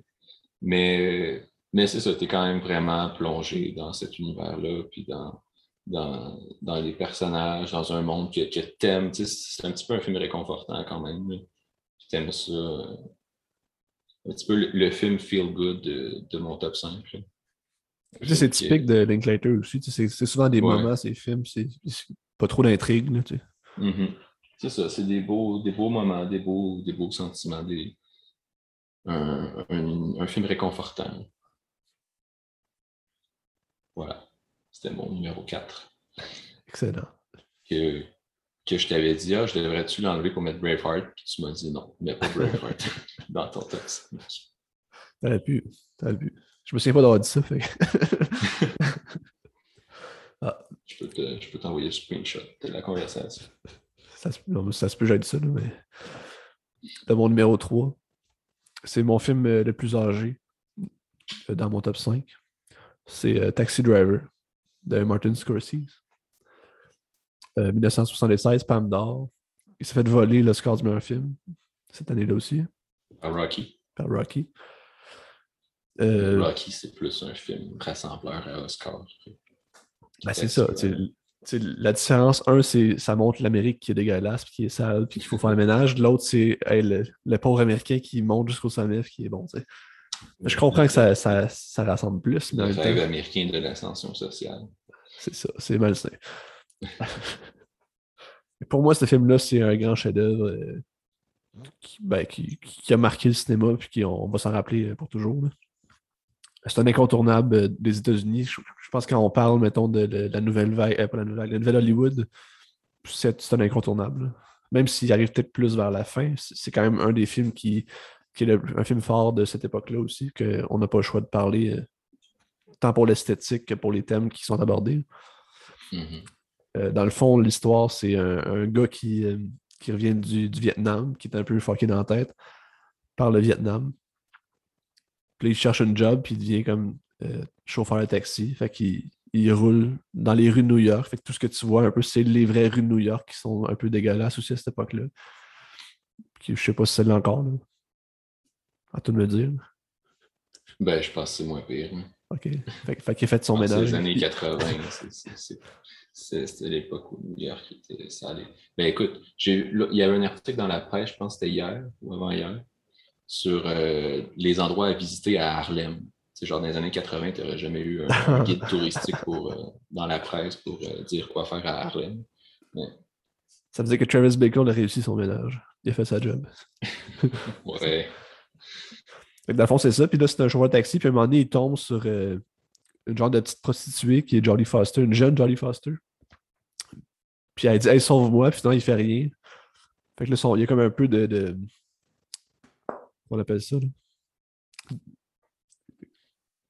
Euh, c'est ce que je veux dire, tu sais, mettons, là, ça, ça il trotte dans la tête, puis là, il dit, hey, fuck, j'aurais dû faire quelque chose. En tout cas, ça. je, comprends pas ce que tu veux dire, mais ok.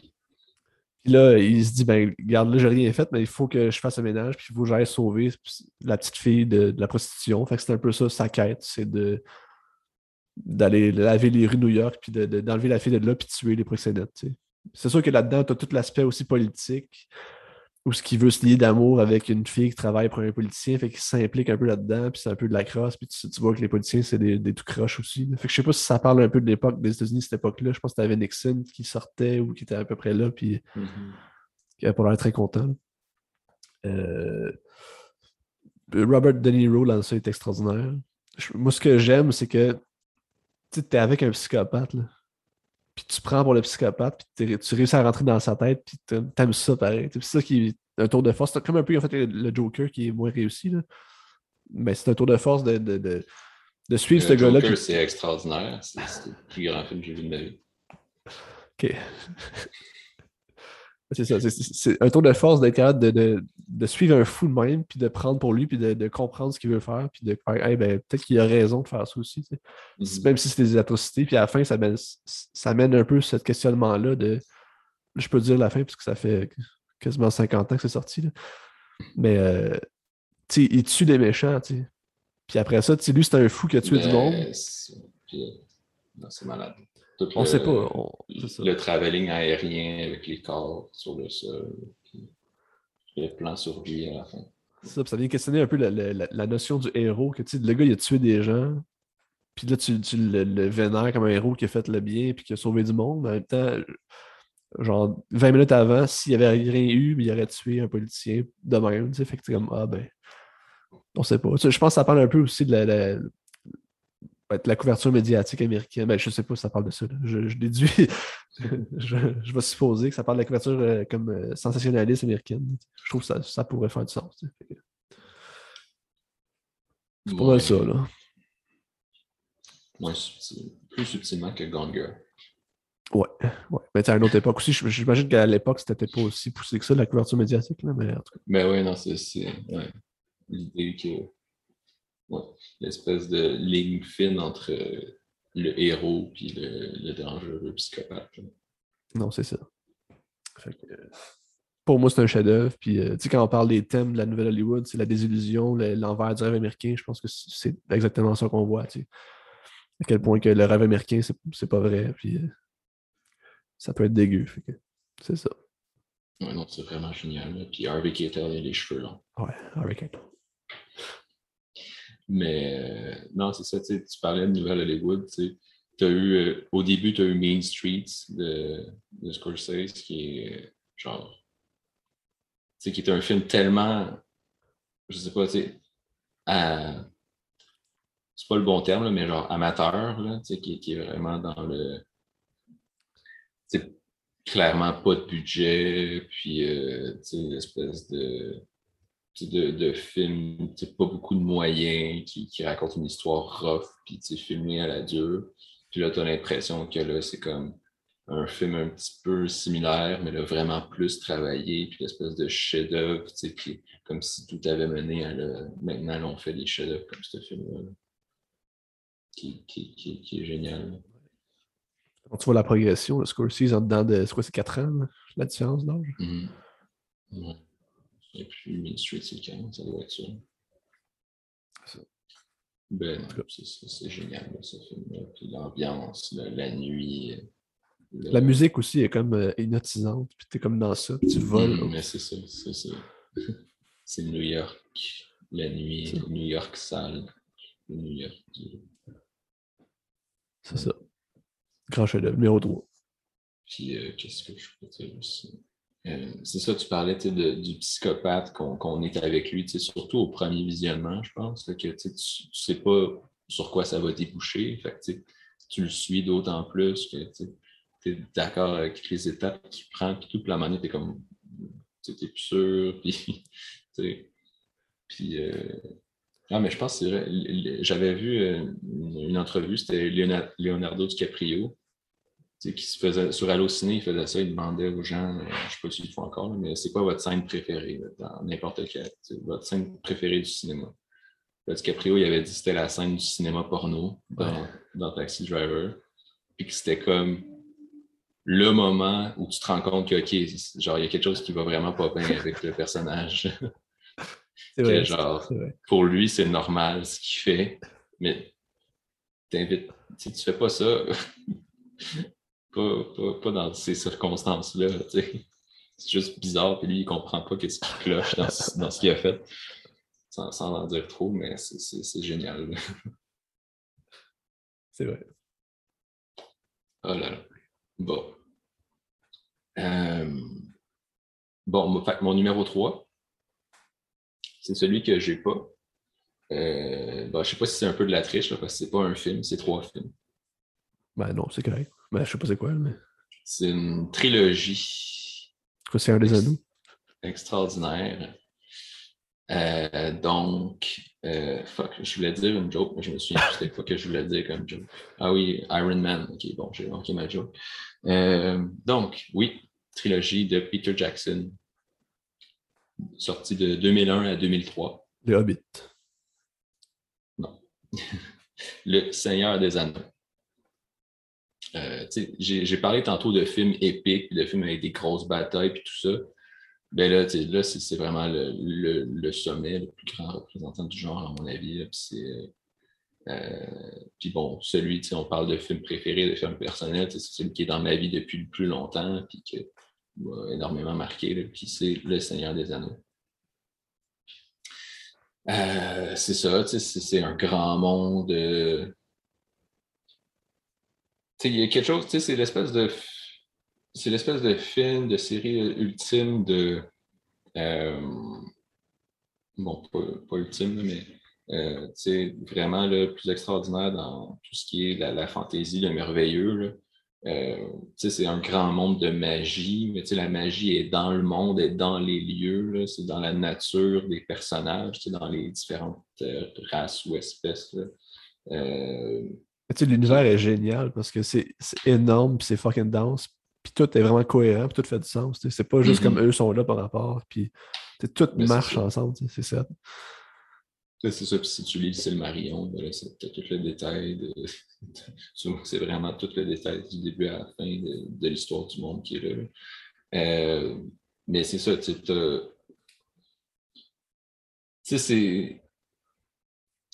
Pour faire une comparaison avec, mettons, Harry Potter, le Seigneur des Anneaux, c'est un aspect plus noble, je trouve, là, dans l'espèce de monde magique, comme, peut-être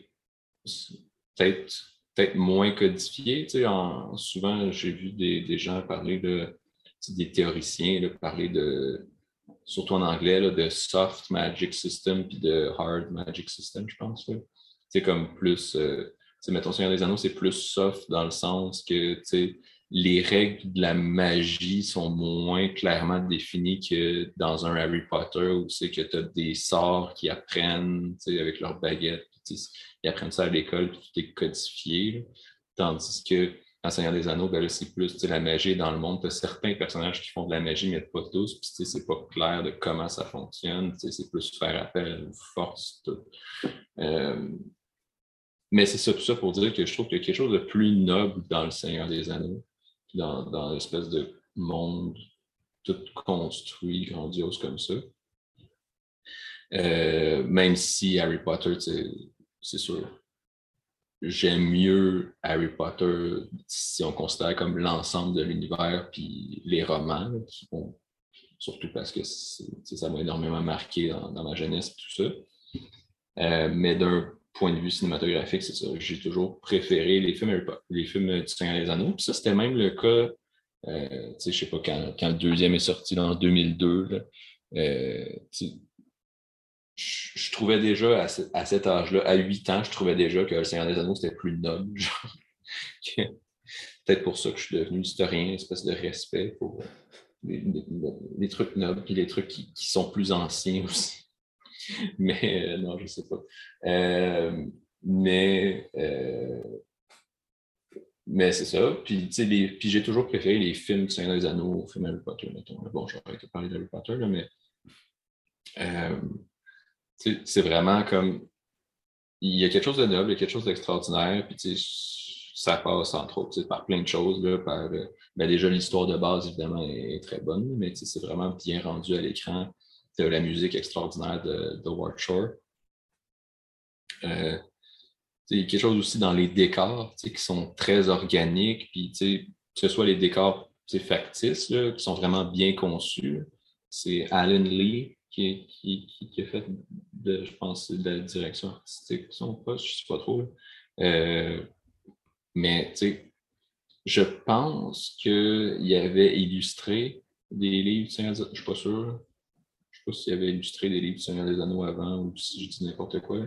Mais en tout cas, je sais qu'ils sont allés le chercher exprès pour vraiment recréer l'univers de, de, Tolkien visuellement à l'écran. ça marche vraiment. Tu as quelque chose. Dans les décors du Seigneur des Anneaux, euh, je pense à Foncombe ou, euh, bon, évidemment, à, la comté. Tu as quelque chose de très, très organique, très intégré au décor naturel. Puis tu as l'impression que c'est vraiment bien fait. Ça, ça, fait vraiment pas artificiel. puis évidemment, bon, tu as, beaucoup d'effets spéciaux pratiques qui ont, qui ont, quand même bien vieilli, puis évidemment, beaucoup de décors naturels, des paysages extraordinaires, Nouvelle-Zélande, tout ça.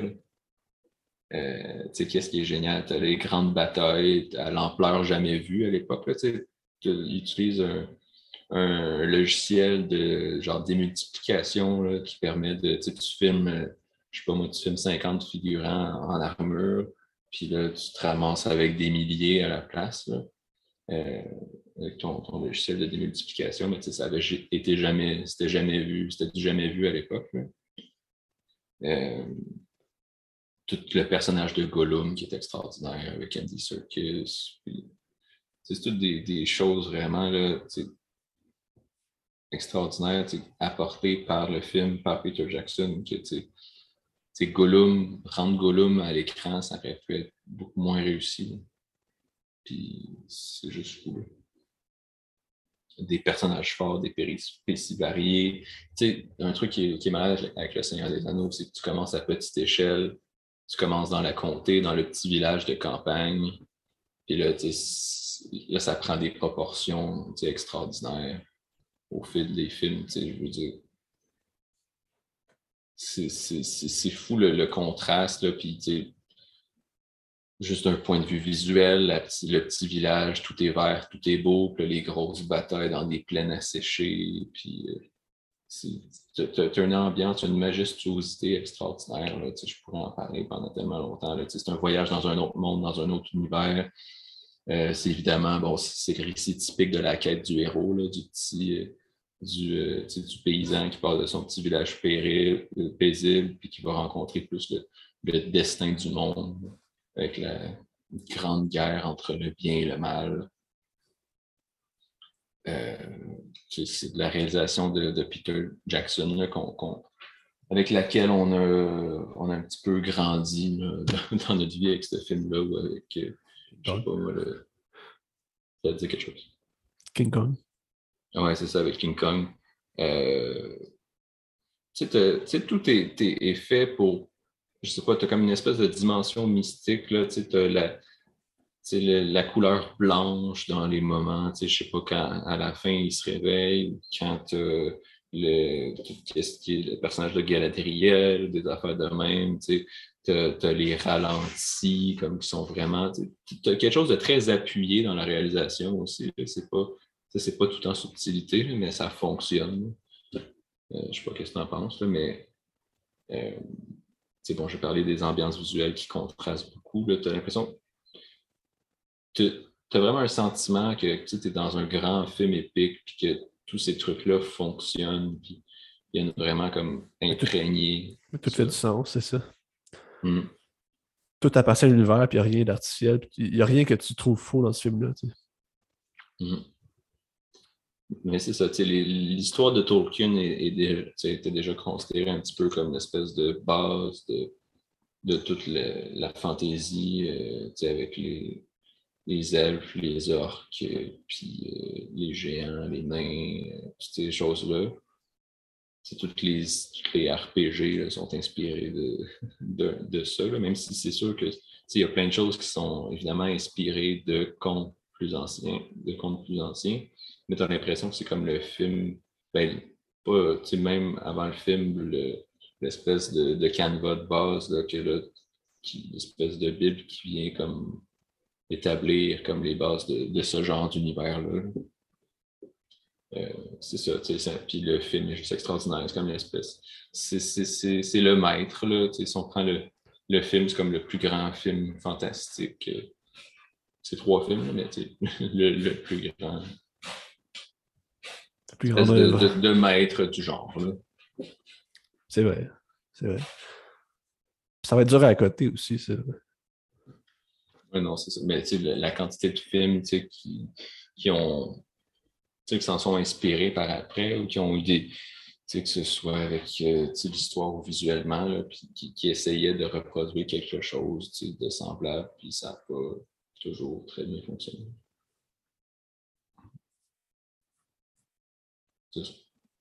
Excellent.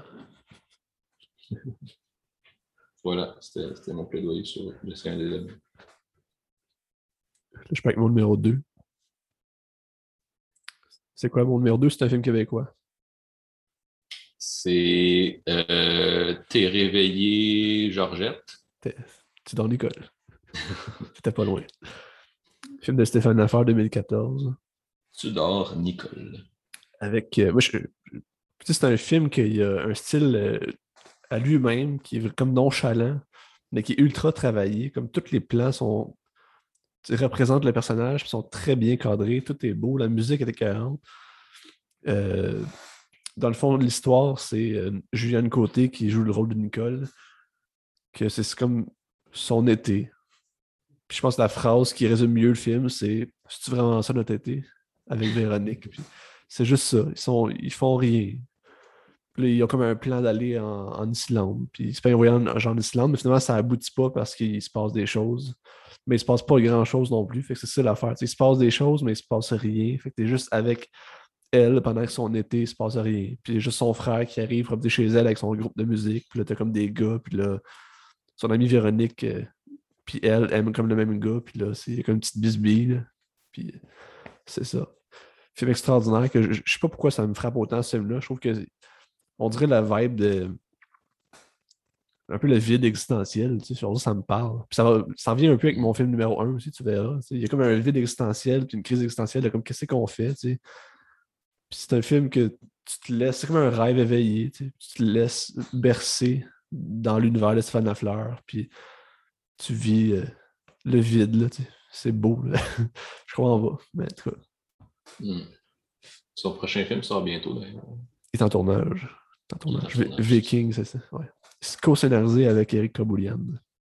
Mm. Je, je, trouve que ces deux autres films de Stéphane Lafleur, c'est un peu la même chose. C'est des personnages euh, tout seuls, qui n'ont comme aucun but, puis sont tristes. Je trouve que le seul film-là, Tu dans l'école, amène tous ces personnages-là à son apogée, où est-ce que c'est comme la magie de. C'est comme joyeux, puis c'est drôle. L'absurde, tu as le personnage de Martin qui est un petit gars de genre, je sais pas, 7 euh, ans, tu sais, puis il y a une voix de grave d'homme. Puis ça n'a juste pas rapport, puis il y a comme des vieilles pensées d'homme. Puis il parle avec Nicole, puis il dit hey, je t'aime Nicole, puis tu sais que le cœur n'a pas d'âge, puis euh, je vais t'attendre toute ma vie, là, tu sais.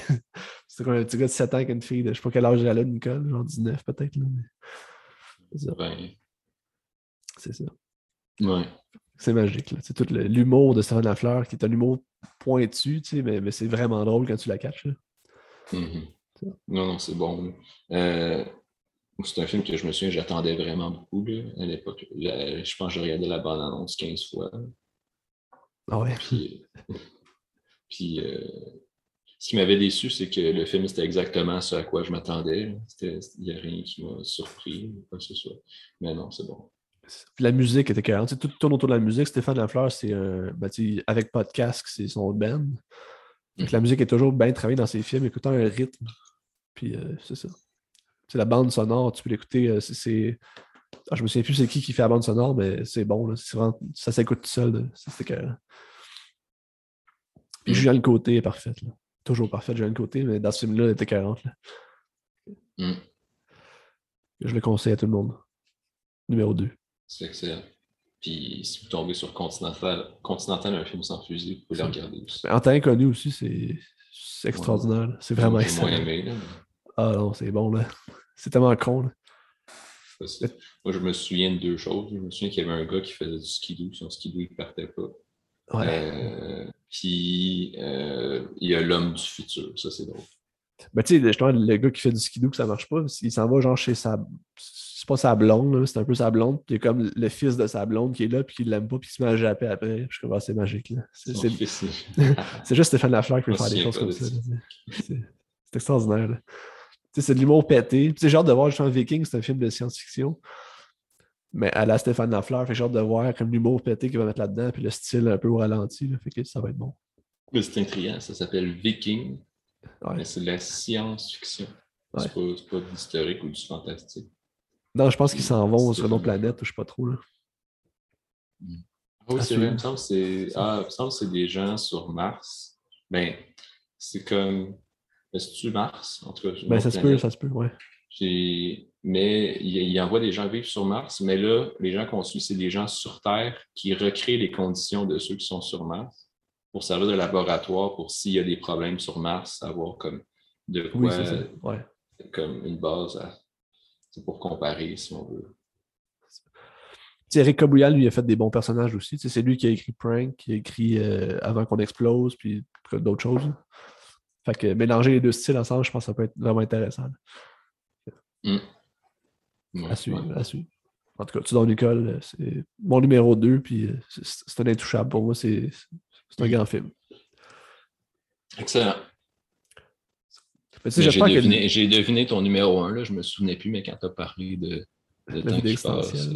Le temps qui passe. non, excuse-moi. J'ai juste, juste trop écrit le temps qui passe dans mes notes, ce qui fait que, que je le dis, même si ça n'a pas rapport. Mais ouais, non, de existentiel, de la vie qui, qui découle euh, sans qu'il se passe rien. Ok, j'ai hâte de voir si tu as trouvé. J'espère que tu le sais, mais ouais. Ben oui, mais c'est un, film, c'est un film qui parle de course à pied, c'est ça? Puis il y a une bombe qui explose à la fin. ouais. OK, j'espère que les gens ne verront pas tout dans Nicole pour dire hey, c'est un film typique québécois qui se passe à rien. Pour moi, ça n'existe pas, cette affaire-là. C'est, juste de la mauvaise foi, là, mais c'est ça. Ben non, non. Mais il y en a qui disent ça. Genre Joe, Joe il dit ça. Je sais pas, des films québécois qui se passent à rien, comme dans Tudor Nicole, j'en ai pas qui viennent en tête.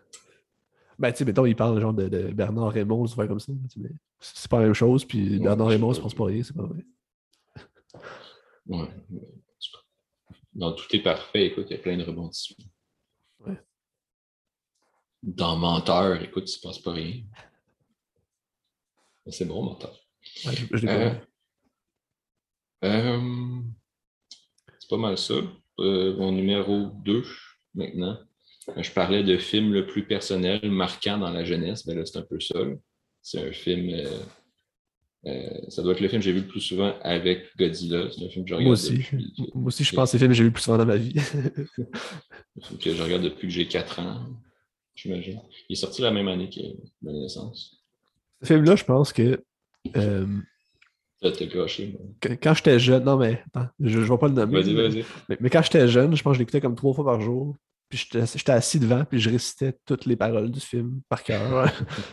je pense que je vais le réécouter bientôt juste pour euh, me, retenter à l'exercice. Ça fait combien d'années que tu l'as pas vu? Ah, 20 ans peut-être, je sais pas. Shit, man, tu, ah vas trouver ça extraordinaire. Ah ouais. Faut que tu le revoies. En tout cas. Mais c'est un film, écoute, euh, réalisé par Roger Allers et Rob Minkoff. Voilà. Qui ont pas fait. Ben, ils ont fait quelques d'autres films pour la même compagnie ou pour DreamWorks après. Mais c'est ça. C'est le 32e classique d'animation Disney. Donc, le 32e film d'animation fait par le vrai studio principal. Euh, c'est Le Roi Lion. film de 1994. C'est vraiment le film de mon enfance. Là. Euh, ben, je pense comme n'importe qui de notre âge aussi. Oui, ben, pour beaucoup de gens, certainement. Mais c'est ça. On a dit que c'était nos films préférés. Ben, voilà, c'est dans mes films préférés. Euh, mais tu sais, c'est pas juste la nostalgie qui parle. Je, considère vraiment que c'est extraordinaire. Mais ben, après, si j'avais vu ça pour la première fois à 25 ans, il n'aurait sûrement pas été dans mon top 5. mais euh, c'est ça. C'est un, grand film. Euh, on parlait de grand film épique puis de quête du héros. pour moi, c'est vraiment ça, ce film-là. C'est la quête du héros à son paroxysme. Ben, épique, euh, ben oui, c'est un film épique dans le sens que tu as vraiment quelque chose d'épique, même si tu n'as pas des grosses batailles mais euh, tu as un souffle épique quand même dans, dans l'histoire. Toute la musique aussi, comme la musique orchestrée, puis tout, c'est big. Mm-hmm. Ben, c'est ça, d'ailleurs, ben, je, reviens bientôt, là, mais tu sais, c'est pas le film qui a la meilleure animation, qui a les meilleurs dessins nécessairement. Euh, tu as des super belles scènes, tu as des super beaux plans, des, des plans larges sur des animaux, sur la savane, sur, euh, quand, juste la scène d'ouverture avec le, qu'on connaît tous, avec le soleil qui se lève puis le, le, chant qui part. Euh, mais là, tout dans cette scène-là, tu as des, des plans sur les oiseaux qui volent au-dessus de, au-dessus de l'eau, des choses comme ça. C'est juste extraordinaire. Les, les, gnous qui, lèvent la tête, des choses comme ça. non, c'est magnifique. tu vois que les animateurs, justement, ils ont, ils ont, sont, ont regardé des documentaires où sont allés en Tanzanie, je ne sais pas trop, mais qui, qui, ont regardé des, documentaires sur les animaux, puis comment les animer, puis les représenter. C'est vraiment magnifique. Là. Euh, mais tu as quand même beaucoup de trucs plus convenus. la majorité des plans du film, c'est juste plus. Il n'y a rien d'extraordinaire visuellement la majorité du temps, si on veut. Euh, ça reste relativement convenu. D'ailleurs, le film a été produit à peu près en même temps que Pocahontas, qui est sorti l'année d'après, qui est visuellement magnifique au niveau des couleurs et de la poésie visuelle. Il y a quelque chose dans Pocahontas de, de vraiment fou. C'est drôle parce que quand tu regardes euh, n'importe quel making-of du Roi Lion, ils vont toujours te dire que euh, les deux films sont comme, ont comme commencé la production en même temps. Puis là, c'était comme qui qui veut travailler sur quoi. Puis tout le monde voulait aller sur le film euh, avec des Autochtones, plein de couleurs, puis de trucs extraordinaires. Puis le film inspiré d'Hamlet dans la savane, il n'y a personne qui en avait rien à foutre. fait que. Puis je, me demande si le budget pour Cantor c'est pas plus élevé justement que, celui du Roi Lion. Puis finalement, le succès des deux films, ça se compare même pas. C'est. Le Roi Lion, ça a été un, immense, immense, immense succès dès sa sortie c'est pas juste un film apprécié de façon posthume, mais énorme succès. Euh, puis bon, tu parlais de la musique. pour moi, la star du film, c'est Hans Zimmer. C'est vraiment. Euh, c'est le compositeur, Zimmer. Pour moi, c'est le plus grand film d'Hans Zimmer. Euh, plus que. Tu parles le plus grand film en termes de qualité du film ou en termes de musique? En termes de musique. C'est pas. Ah non, ok. De la qualité peut-être, mais J'allais faire une joke, mais j'allais dire que c'est pas Dunkirk, mais. Non, des petits, clics. Là. Il, y a, juste toi qui vous une haine envers Dunkirk. non, je suis sûr qu'il y en a pas d'autres. Appelez au, euh, Anonymous Haters of Dunkirk. Écrivez euh. Allez sur ce site-là, là, puis partez-vous à fan Mais euh, Non, c'est ça. L'histoire, pour moi, c'est la meilleure musique. J'aime beaucoup sa musique sur, sur Gladiateur, qui est vraiment génial. mais si, ben, c'est le Roi Lion, je trouve que c'est vraiment extraordinaire. après, j'aimerais quand même mentionner qu'il y a Lebo M.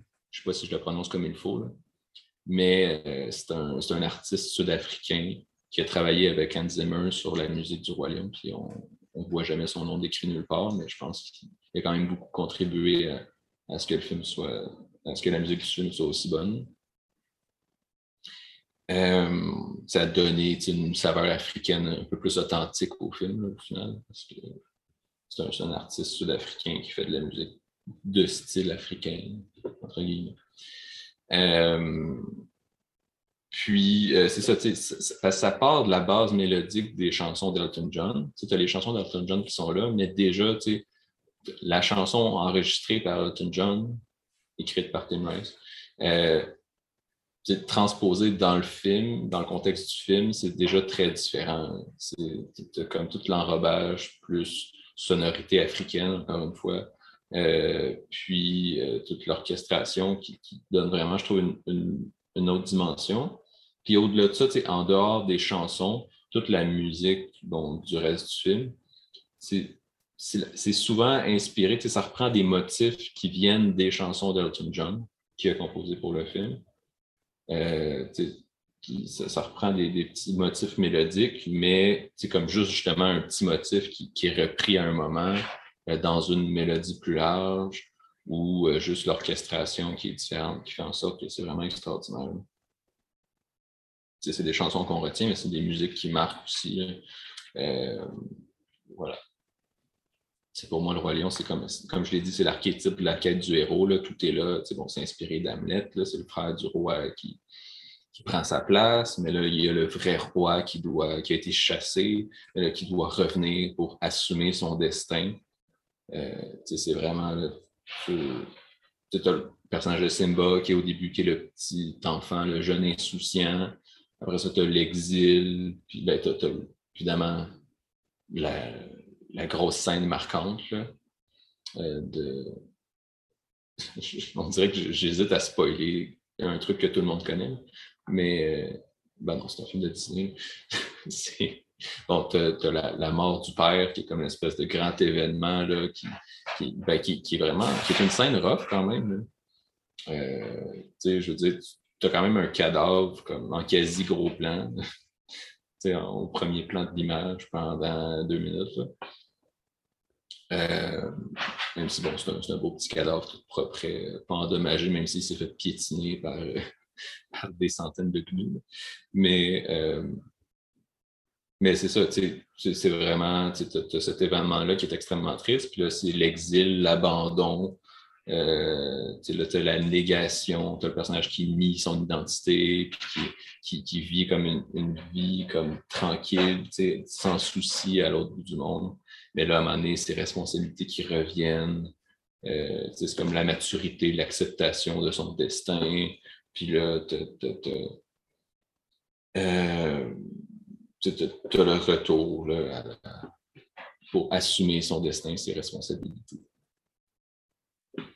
ce film-là, il faut dire, ben, faut dire aussi que euh, on l'avait vu, justement, moi aussi, j'ai eu un cours de cinéma au cégep. Puis c'était un cours sur c'était cinéma et société. Puis là, on parlait, tu sais, comment le prof avait construit son cours. C'était au début, on voyait des films vraiment hollywoodiens classiques pour montrer à quel point euh, ces films-là, euh, je pense que le prof il construisait un petit peu sa propre théorie, là, dans le sens que c'était son, c'est sa thèse de doctorat qui nous, qui nous a passé dans son cours, en fait. Puis, euh, c'est ça, à quel point le cinéma hollywoodien bon, euh, répète un petit peu des codes inspirés de grands mythes bibliques ou autres, euh, mais qui, c'est ça, présente tout le temps toute la question de, sauver le monde, puis en même temps, tu as la petite histoire, la grande histoire, en tout cas, je résume très mal, puis j'ai pas le temps de toute façon. Mais c'est ça, puis là, il nous avait montré le Roi Lion, comme quoi c'était comme vraiment l'archétype du, film parfait de ce style-là, dans le sens avec euh, bon, les ennemis de l'intérieur, les ennemis de l'extérieur, puis tout le, tout le, parcours du héros pour assumer son, destin, féconder la femme de vie, comme il disait. Ça, je, me souviens de la formule, féconder la femme de vie. Puis euh, aller. Euh, reprendre sa place au sommet du monde, de la hiérarchie. Euh, pourquoi il dit aussi que c'est un film parfait, c'est tout le symbolisme des images. Quand tu regardes, plein de trucs que j'avais jamais remarqué, mais chaque image est. Tu vois, par exemple, euh, à chaque fois que tu vas voir, euh, mettons, tu vois Sarabi, là, tu as Sarabi avec les autres lions. Sarabi, qui est la mère de Simba, elle est tout le temps comme au-dessus des autres. Il est tout le temps comme placé de façon surélevée par rapport aux autres. Puis, euh, plein de petits trucs de même. ça va des trucs euh, plus pointus, entre guillemets, que, que, que tu remarques pas tout le temps, mais qui sont tout le temps là, comme à chaque image, à des trucs de plus évidents, comme évidemment que, euh, tout ce qui est euh, quand il revient euh, ou quand tu revois la terre euh, des lions qui est dominée par Scar, par le méchant oncle, bien évidemment, tout est désolé. C'est des choses que n'importe qui s'en rend compte, mais je veux dire, tu euh, as, vraiment un, appui visuel fort sur un petit peu tous les aspects du film comme ça. Puis bon, tu as aussi des trucs plus grossiers, presque gênants, comme les hyènes qui marchent comme des nazis. Comme, ben c'est sûr. C'est sûr tu ne te rends pas compte de ça quand tu regardes le film à 4 ans. Mais quand même, c'est pas très subtil. Mais tu sais, on parlait tantôt du Seigneur des Anneaux, tu sais, c'est film épique, là, la course, tu quand Simba il revient dans le désert, sais, que la musique très appuyée, tu sais, bon, c'est le retour du roi, sais, quelque chose de très biblique en même temps, puis comme le, c'est la course au ralenti dans, le désert. Puis là, le combat contre Scar au ralenti, à la fin, quand il monte le rocher du lion euh, pour euh, se rendre jusqu'au sommet. Euh, puis bon, le rocher du lion, depuis que j'ai eu mon cours justement avec le prof, je, suis incapable de m'enlever de la tête son histoire de ben, tout ce qui est symbole phallique. le rocher du lion dressé comme ça. En tout cas, je suis incapable de ne pas y penser à cette heure. Mais euh,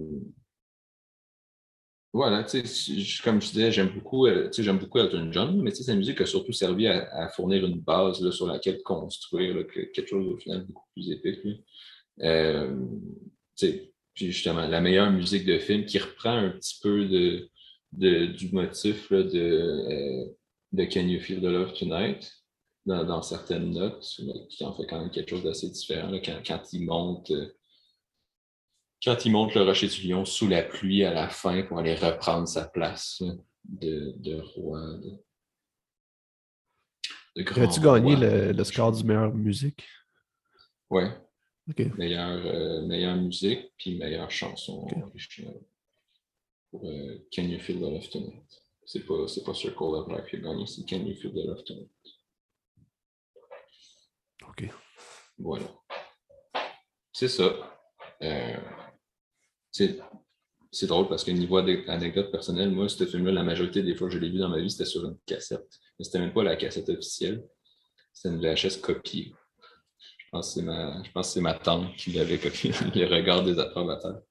Mais je pense que c'est ma tante qui l'avait copié, qui me l'avait donné. Mais là, c'est drôle parce qu'au début, ça partait, là, tu voyais le, soleil qui se levait, c'était Ah, c'est moi. Puis, ça coupait. Puis tu avais comme pendant deux, trois secondes, tu avais le générique d'un autre film enregistré. puis, là, ça revenait. Le film recommençait. Toute ma vie, j'ai. Ben, la majorité des fois que j'ai regardé ce film-là, c'était comme ça que ça commençait. Puis il n'y a pas de générique, là, ça coupe euh, direct à la fin. Dommage. Fait que là, la version originale de Can You Feel the Love Tonight, comme la version d'Elton John pour vrai, celle qui a gagné l'Oscar et qui joue au générique à la fin. Ben, euh, je l'entends. Je ne sais pas quand je l'ai entendu pour la première fois, mais en tout cas, je l'ai entendu dans le film pour la première fois euh, en regardant le film, genre euh, à 18 ans. C'est Mais c'est ça, c'est un film que j'ai redécouvert en, quand, quand j'ai quand j'étais allé chercher le lecteur VHS dans le garage chez mes parents, je l'ai branché. Puis le premier film que j'ai regardé, c'est ça. Euh, j'avais 16 ans, j'étais comme, my God, c'est extraordinaire ce film. Puis malheureux, quand je l'ai revu plusieurs autres fois par après, mais il n'y a rien qui bat ce, premier revisionnement-là. C'était extraordinaire. J'imagine que c'est un film qui est intemporel puis qui va traverser les âges comme du monde. Probablement. Ben, c'est sûr, un film d'animation, ça vieillit quand même bien. Euh, il y a encore plein d'enfants qui regardent Blanche-Neige aujourd'hui, c'est un, film de 1937. C'est quand même extrêmement. Ouais. C'est quand même extrêmement vieux. C'est plus que 80. Mais bon, voyons je sais pas, euh, ouais, je sais pas, écoute, est-ce que dans 100 ans, les gens vont plus regarder Le Roi Lion ou Blanche-Neige? Je, ne sais pas. Mais... On le saura jamais. Dans 100 ans, euh, ouais, non, je, briserais le record si je me rendais là. Mais mettons, on verra. Mais moi, il faut, au moins, que, faut au moins que je vive jusqu'à 96 ans. OK. Tu veux pas savoir pourquoi? Non. C'est pour euh, vivre. C'est pour, avoir vécu dans. Euh, pour dire que je veux avoir vécu dans trois siècles différents. Ça t'intéresse 16 ans. Mais ça marche pas. Euh, ah, 106, excuse. Excuse-moi. Je... Petite erreur de calcul de, de base. Avec mon numéro 1? Vas-y. C'est quoi mon numéro 1, tu le sais-tu? Euh, ben, attends. Là, tu, m'as fait une face tantôt, fait que je pense pas que c'est le film que je disais. Ben, je sais euh, Ben, une 54? Non, La grande bellezza. Exactement. Tu me connais bien. Hein? La grande beauté qui est euh, Oscar du meilleur film étranger, je pense, en 2013. On n'avait pas encore parlé, c'était évident. Ouais, c'est ça. Ouais. Puis pour ce film-là, je sais pas pourquoi j'aime autant ça, parce que c'est un film. Peut-être que je suis une vieille personne dans l'intérieur de moi, je sais pas, mais c'est un film qui est vraiment beau, puis qui est comme sur des vides existentiels de quelqu'un de 60 ans. Je suis comme, alright, ok, mais pourquoi? Dans le fond, l'histoire, c'est euh, Tony Servillo, que je me souviens plus de son nom de, personnage, mais Tony Servillo. Jep, euh, Jep euh, quelque chose. Puis lui, c'est un vieux, un vieux mondain. dans, je pense que c'est sa fête de 60 ans qui célèbre au début du film. Puis il est comme tout en remise en question de comme qu'est-ce que je fais dans la vie, comme pourquoi je fais ça, puis il aime plus ça, faire la vie, le party nocturne, puis il est blasé. Puis c'est comme s'il n'y a, a, pas de sens à sa vie, puis ça le fait chier. Fait que tout le long du film, c'est lui qui essaie de trouver la grande beauté. Puis dans le fond, la grande beauté, on ne sait pas tant c'est quoi. Tu l'apprends un peu à la fin, c'est quoi. Mais je pense que c'est à peu près les petites choses de la vie, comme un peu dans Soul, mettons, là, que tu n'as pas vu encore, mais je sais pas ce que tu en penses de ça. C'est-tu ça la grande beauté? Ouais, ben je sais pas. C'est un film très contemplatif. Ça fait longtemps quand même que je l'ai vu, puis il m'a pas autant marqué que toi. mais euh, je pense que c'est ça. Euh, ça parle, au début, il est très dans la démesure, puis euh, c'est comme si tu te rendais compte un petit peu de la futilité de, de l'excès. De, son mode de vie, de l'excès, c'est ça. Tu sais. Euh, a, un truc dont je me souviens qui m'avait marqué, c'est le, le, film s'ouvre sur un party comme super extravagant, puis tu as envie d'y être, là, ou ben, je sais pas pour toi, là, mais il me semble que c'est genre fête, espèce d'esprit de fête contagieux, puis tu as le goût d'être là, puis de. Tu as l'impression que ces gens-là, OK, ouais, ils l'ont la vie. puis après ça, plus tard dans le film, tu as, une autre scène de fête qui, qui est comme filmée de l'extérieur. Puis c'est tellement. C'est pathétique un peu. c'est comme tous des gens malheureux, dans mm-hmm. leur mode de vie qui est, comme nocif. Mm. Puis dans le fond aussi, le film, c'est de montrer euh, c'est la beauté de Rome, puis juste la beauté de la vie en général, puis d'apprécier chaque petite chose. Malgré que, malgré que c'est tous des mondains qui sont malheureux, mais il y a quand même quelque chose à se rattacher à travers ça. Est-ce que c'est une relecture de la, Dolce Vita? C'est clair, c'est sûr, c'est sûr, sûr, Puis justement, je lisais euh, quelque chose un matin sur La main de Dieu qui sort euh, dans neuf jours. La main de mm-hmm. Dieu, son prochain film de, de Sorrentino. Puis un des commentaires, c'est qu'il faut qu'il s'éloigne des hommages à Fellini, parce que c'est que ça qu'il fait. Mais il paraît que c'est très bon le film, j'ai hâte de le voir. Ça m'excite, euh, je suis vraiment excité pour ça. Puis je vais regarder, pense, ce film-là pour euh, me préparer à la main de Dieu. Mais c'est ça. À un moment donné, tu sais, Fellini est mort, c'est correct que quelqu'un. c'est triste que Fellini ne soit plus là, si quelqu'un reprend le flambeau. Ah non, mais ces films sont extraordinaires à Santino. C'est extraordinaire. Youth, c'est incroyable le, jeu, le, Young Pope là, qui est fait euh, sur HBO, c'était extraordinaire aussi. C'était bon. Ouais, ça, je n'ai pas vu au complet. En c'est très bien. Ça. Puis, euh, c'est ça. Tu sais, le film La Grande Beauté, ça parle justement. ça fait penser un petit peu à le film de Denis Arcand, Le règne de la beauté, où c'est comme des beaux paysages. C'est comme célébrer la beauté de, des petites choses. Tu sais. Est-ce que tu aurais fait le parallèle s'il n'y avait pas eu beauté dans les deux titres? non, mais tu sais, c'est ça pareil. Tu, vois comme la beauté de, de, Charlevoix, puis comme des beaux plans. Tandis que là, c'est la beauté de Rome. C'est, la ville est belle. Ça fait comme ça. Mais je trouve, là. Mm-hmm. C'est sûr que les personnages sont loin euh, l'un de l'autre. Puis c'est ça. C'est très spirituel comme film, je trouve. C'est, c'est, comme trouver un sens, euh, un objectif. Fait que, je sais pas pourquoi ça me parle tant que ça. Mais c'est mon film préféré. Puis quand je fais un top 5, c'est sûr que c'est ça mon numéro 1, puis c'est non négociable. C'est-tu encore ton, ton, image de couverture sur Facebook? Probablement, parce que je change pas ça, je sais pas. ça doit être ça. C'est ça. OK. C'est ça. C'est tout. C'est tout. Fait que là, tu. OK. je vais vraiment avoir l'impression de parler plus que toi. Déjà que. C'est correct. J'ai parlé beaucoup trop longtemps sur le Roi Lion, puis là, j'ai trois pages de notes pour moi. ah non, juste deux, c'est bon. C'est parce que la dernière page en dessous, c'est ma première page que j'avais remis en dessous tantôt. OK. Fait que là, c'est le numéro, mon numéro un. Fait que toi, c'est la, grande Bellezza. Mais c'est vrai, j'avais pas pensé à ça. C'est très ironique que euh, comme euh, ton film numéro un, c'est celui, je pense qu'il a gagné le Golden Globe du meilleur film étranger contre mon film numéro un. Puis... Ton film a gagné l'Oscar, c'est ça? Euh, non, tu as, gagné l'Oscar. ça n'aurait été pas pire que ce soit les ah deux prix euh, concurrents. Mais non, euh, l'Oscar aussi, c'est La Grande Beauté qui a gagné. Mais mon film n'était pas en nomination aux Oscars. Il n'était pas, il pas éligible, en fait, parce qu'il n'est pas sorti à temps, pas sorti dans cette salle, je sais pas trop. À juste dire que ton film, c'est un film que Françoise David, David a profondément. pas Mère Teresa, David.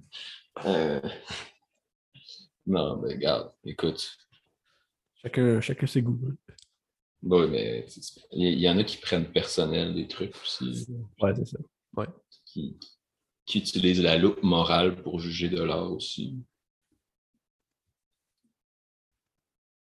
Faut pas assujettir les films à, à ta morale du moment. C'est un film de 2013 comme ton film, j'imagine, s'il était euh, la même année euh, en compétition. À Cannes aussi, les deux. En compétition. As-tu gagné quelque chose? Un grand prix? Le prix? Euh. Non, non, non, non. C'était. Il était, pas... il était à Cannes, en fait, t'es sûr? Ah ben, en tout cas, je vais aller voir. Sans pas gagné. Je pense pas qu'il a gagné, mais je pense qu'il était là. C'est dommage, malgré que Cannes, c'est un jury, tu sais jamais. Tu sais jamais. Ouais, vas-y, continue, je vais regarder. Non, cette année-là, à Cannes, euh, c'est. Euh, ben c'est les frères Cohen qui avaient gagné le, Grand Prix. Avec, ouais, pour euh, Inside Lewin Davis. Inside Lewin Davis. D'ailleurs, je me souviens très bien. Je pense que c'est la, première année de ma vie que j'ai suivi le Festival de Cannes. Dans le sens suivi, juste lire les articles dans la presse à chaque jour. Puis là, ça, il disait Ah, cette année, c'est pas une grosse sélection. Ils sont comme Ah, les frères Cohen arrivent, enfin, un bon film. Puis là, finalement, est arrivé euh, encore plus vers la fin. Aïe, aïe, OK, méga coup de cœur, c'est sûr, c'est la Palme d'Or. Puis comme de fait, ça a été décerné Palme d'Or à l'unanimité. Euh, c'est un film d'Abdelatif Keshish. Oui, vas-y. C'était en nomination pour la, Palme d'Or, mais ça n'a rien gagné. Non, ça n'a rien gagné. C'est ça, c'est ça. Mais c'était là. là. Euh, c'est pour ça que C'est pour ça que tu as une partie de toi qui n'aime pas Spielberg parce qu'il n'a pas donné de prix à, ton film préféré. Ah, c'était Spielberg, c'était pas que je savais pas. savais pas. Steven Spielberg, le président du jury à Cannes cette année. Euh, Abdelatif Keshish, La vie d'Adèle, chapitre 1 et 2. Voilà, c'est mon film préféré. Fait que c'était une bonne semaine. Euh, ciao, ben, un bon épisode. Non, c'est pas vrai. Euh, non, ben c'est ça, c'est les deux premières places. Bon, ben, tu, je tenais à mettre ce film-là numéro un, même si euh, ça s'impose quand même à, mon esprit, même si des fois je vais dire que c'est plus le Roi Lion, mon numéro un, mais ça dépend. Je tenais à mettre un, film qui ne soit pas euh, autant porté par la nostalgie, mettons. Euh, c'est ça. J'en ai déjà parlé dans un épisode de Qu'est-ce que tu regardes il y a très longtemps de ce film-là.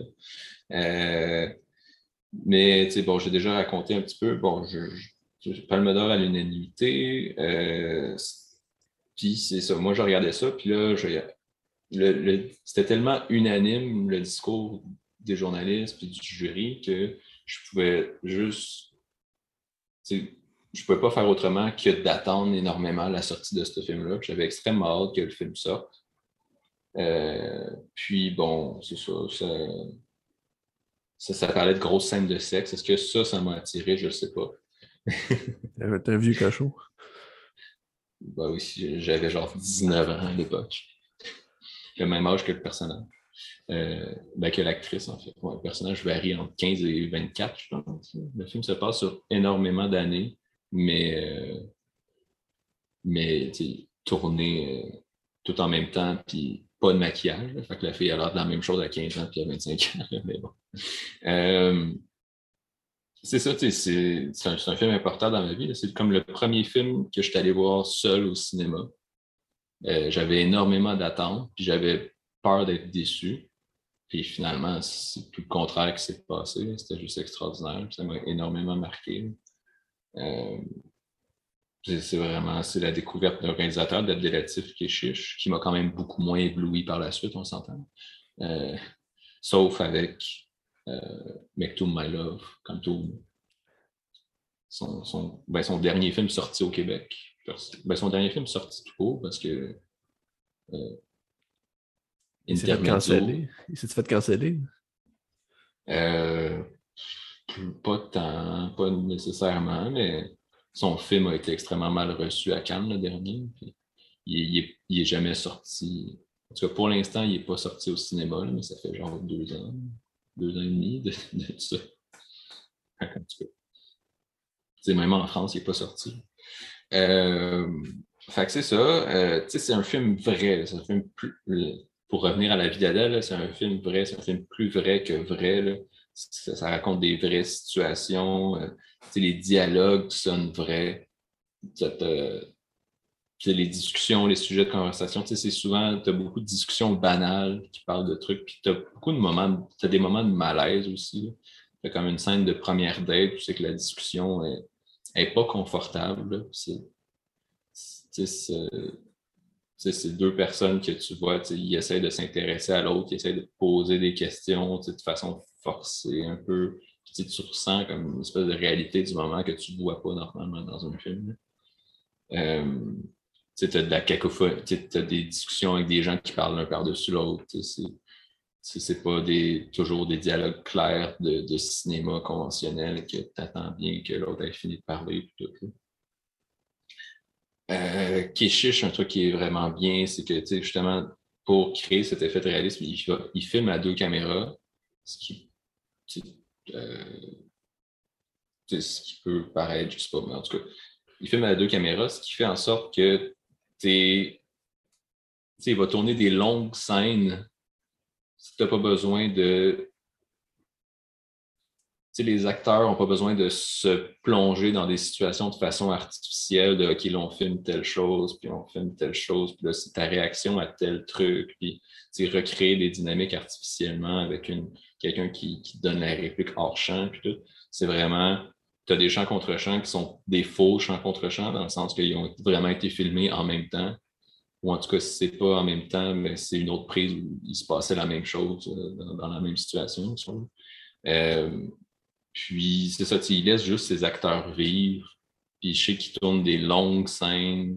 il laisse tourner pour laisser les acteurs comme euh, vivre le moment. Puis, c'est ça. Puis, après ça, il va faire du montage pour raccourcir ça, mais c'est pas nécessairement tourner longtemps pour être sûr euh, ou pour, euh, pour faire des choix de qu'est-ce que je garde ou je garde pas. C'est tourner longtemps pour que tes acteurs embarquent dans leur histoire, puis dans leur personnage, puis dans la situation, pour après ça aller chercher le, moment que tu veux exactement.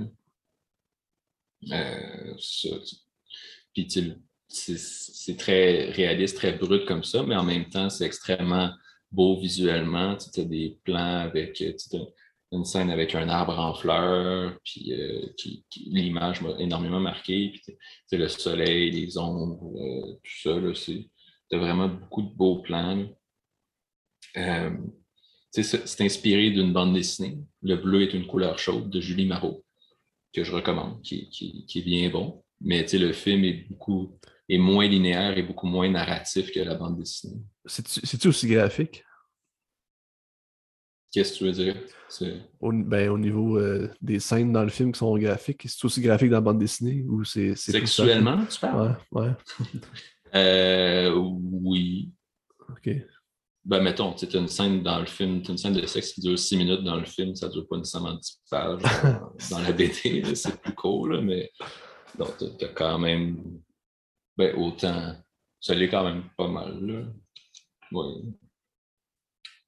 Mais c'est ça, tu sais, tu as, la bande dessinée qui est plus linéaire, plus narrative, puis tu as le film après qui justement a changé le titre, ça s'appelle La vie d'Adèle.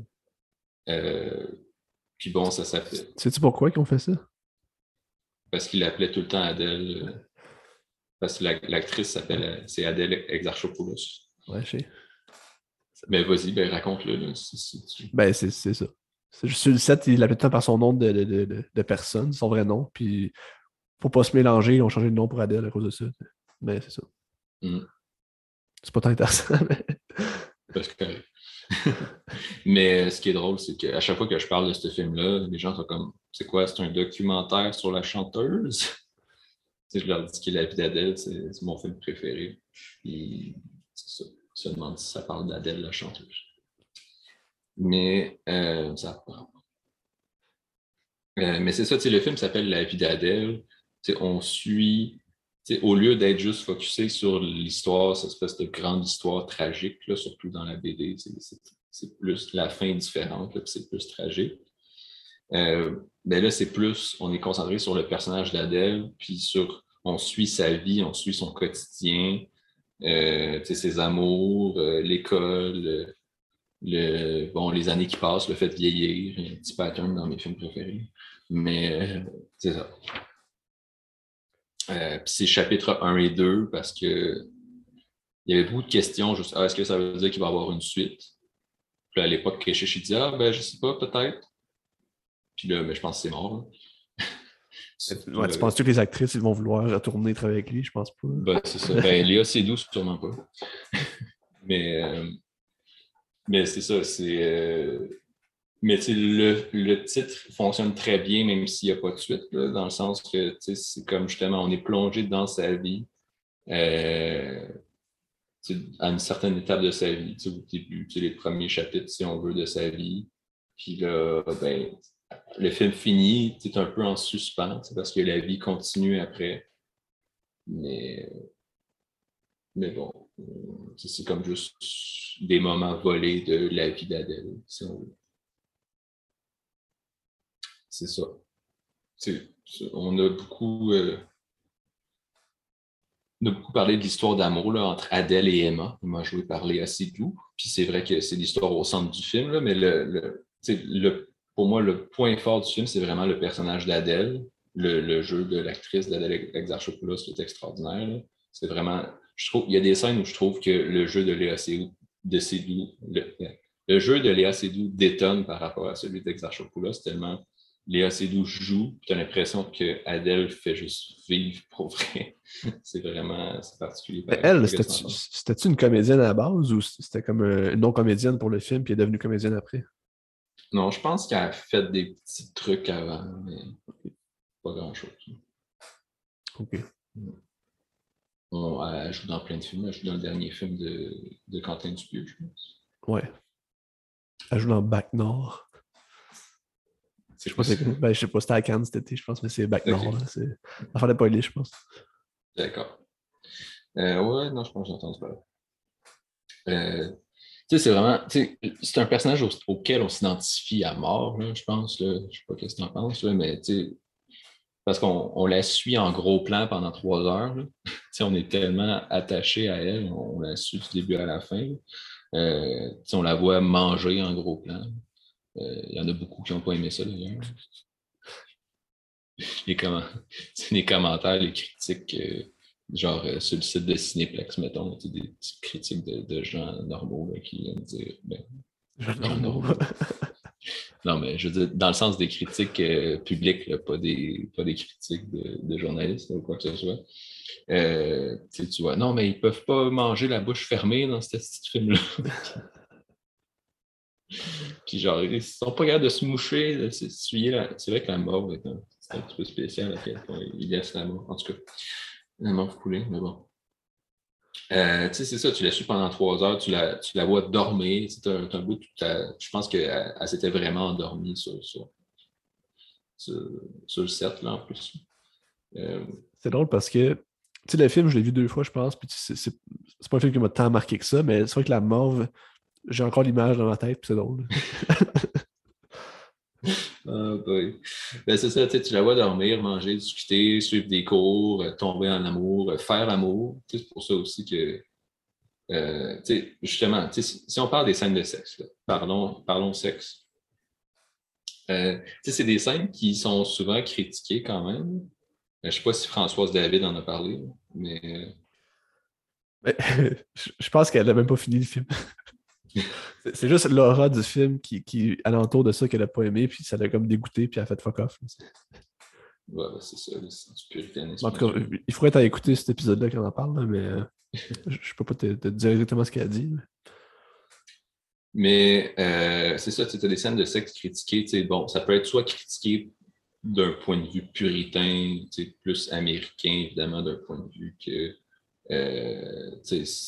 on monte du sexe, là, puis des longues scènes de sexe, c'est juste pour euh, juste pour attirer les gens en salle, pour euh, qu'ils aient avoir du sexe. Là, puis mais bon, il y a des façons pas mal plus simples que, de se taper un film d'auteur de trois heures. puis, euh, fait évidemment, cet argument-là, c'est le genre d'argument que je trouve complètement stupide. que, je vais rejeter du, du, revers de la main. Surtout que, comme je disais, c'est un film qui est très. Euh, on suit le personnage dans tous les aspects de sa vie. Puis, ben, la sexualité fait partie de la vie, puis c'est une partie importante comme de, de, la vie de beaucoup de gens quand même. C'est con de. Ce qui est con, c'est de ne pas le montrer, à mon avis. Mais bon, ça, c'est réponse à l'argument puritain qui ne vaut pas grand-chose de toute façon. Mais après, il y en a beaucoup qui vont critiquer les scènes de sexe aussi parce que euh, c'est présenté comme c'est du sexe euh, homosexuel entre deux femmes vu d'un point de vue d'un homme hétéro. Euh, il y a beaucoup de lesbiennes qui vont dire que c'est pas comme ça qu'on fait l'amour au genre, mettons. fait que bon, c'est une critique qui est quand même plus légitime que l'autre, je pense. Euh, mais bon, ça reste le film d'un homme hétéro, c'est ce que je te dis? Euh, puis quand même le point de vue du réalisateur qui est là pareil, puis c'est ça l'art à un moment donné, c'est pas. C'est le point de vue d'un artiste sur quelque chose. Euh, puis, puis les scènes fonctionnent dans le sens ça nous fait entrer dans l'excitation du personnage quand même. puis voilà comme je le disais, ben, on la suit jusqu'au bout, même si, bon, si, c'est trop hétérocentré comme ça, ben tant pis. C'est ça pareil. ben, la proposition, c'est ça. prends-les, prends-les pas, ou regarde. C'est ça de même. Là. Fait que je suis pas là-dessus. Mm. Ben, c'est ça. Euh, voilà je voulais parler des impacts sur ma vie de ce film-là.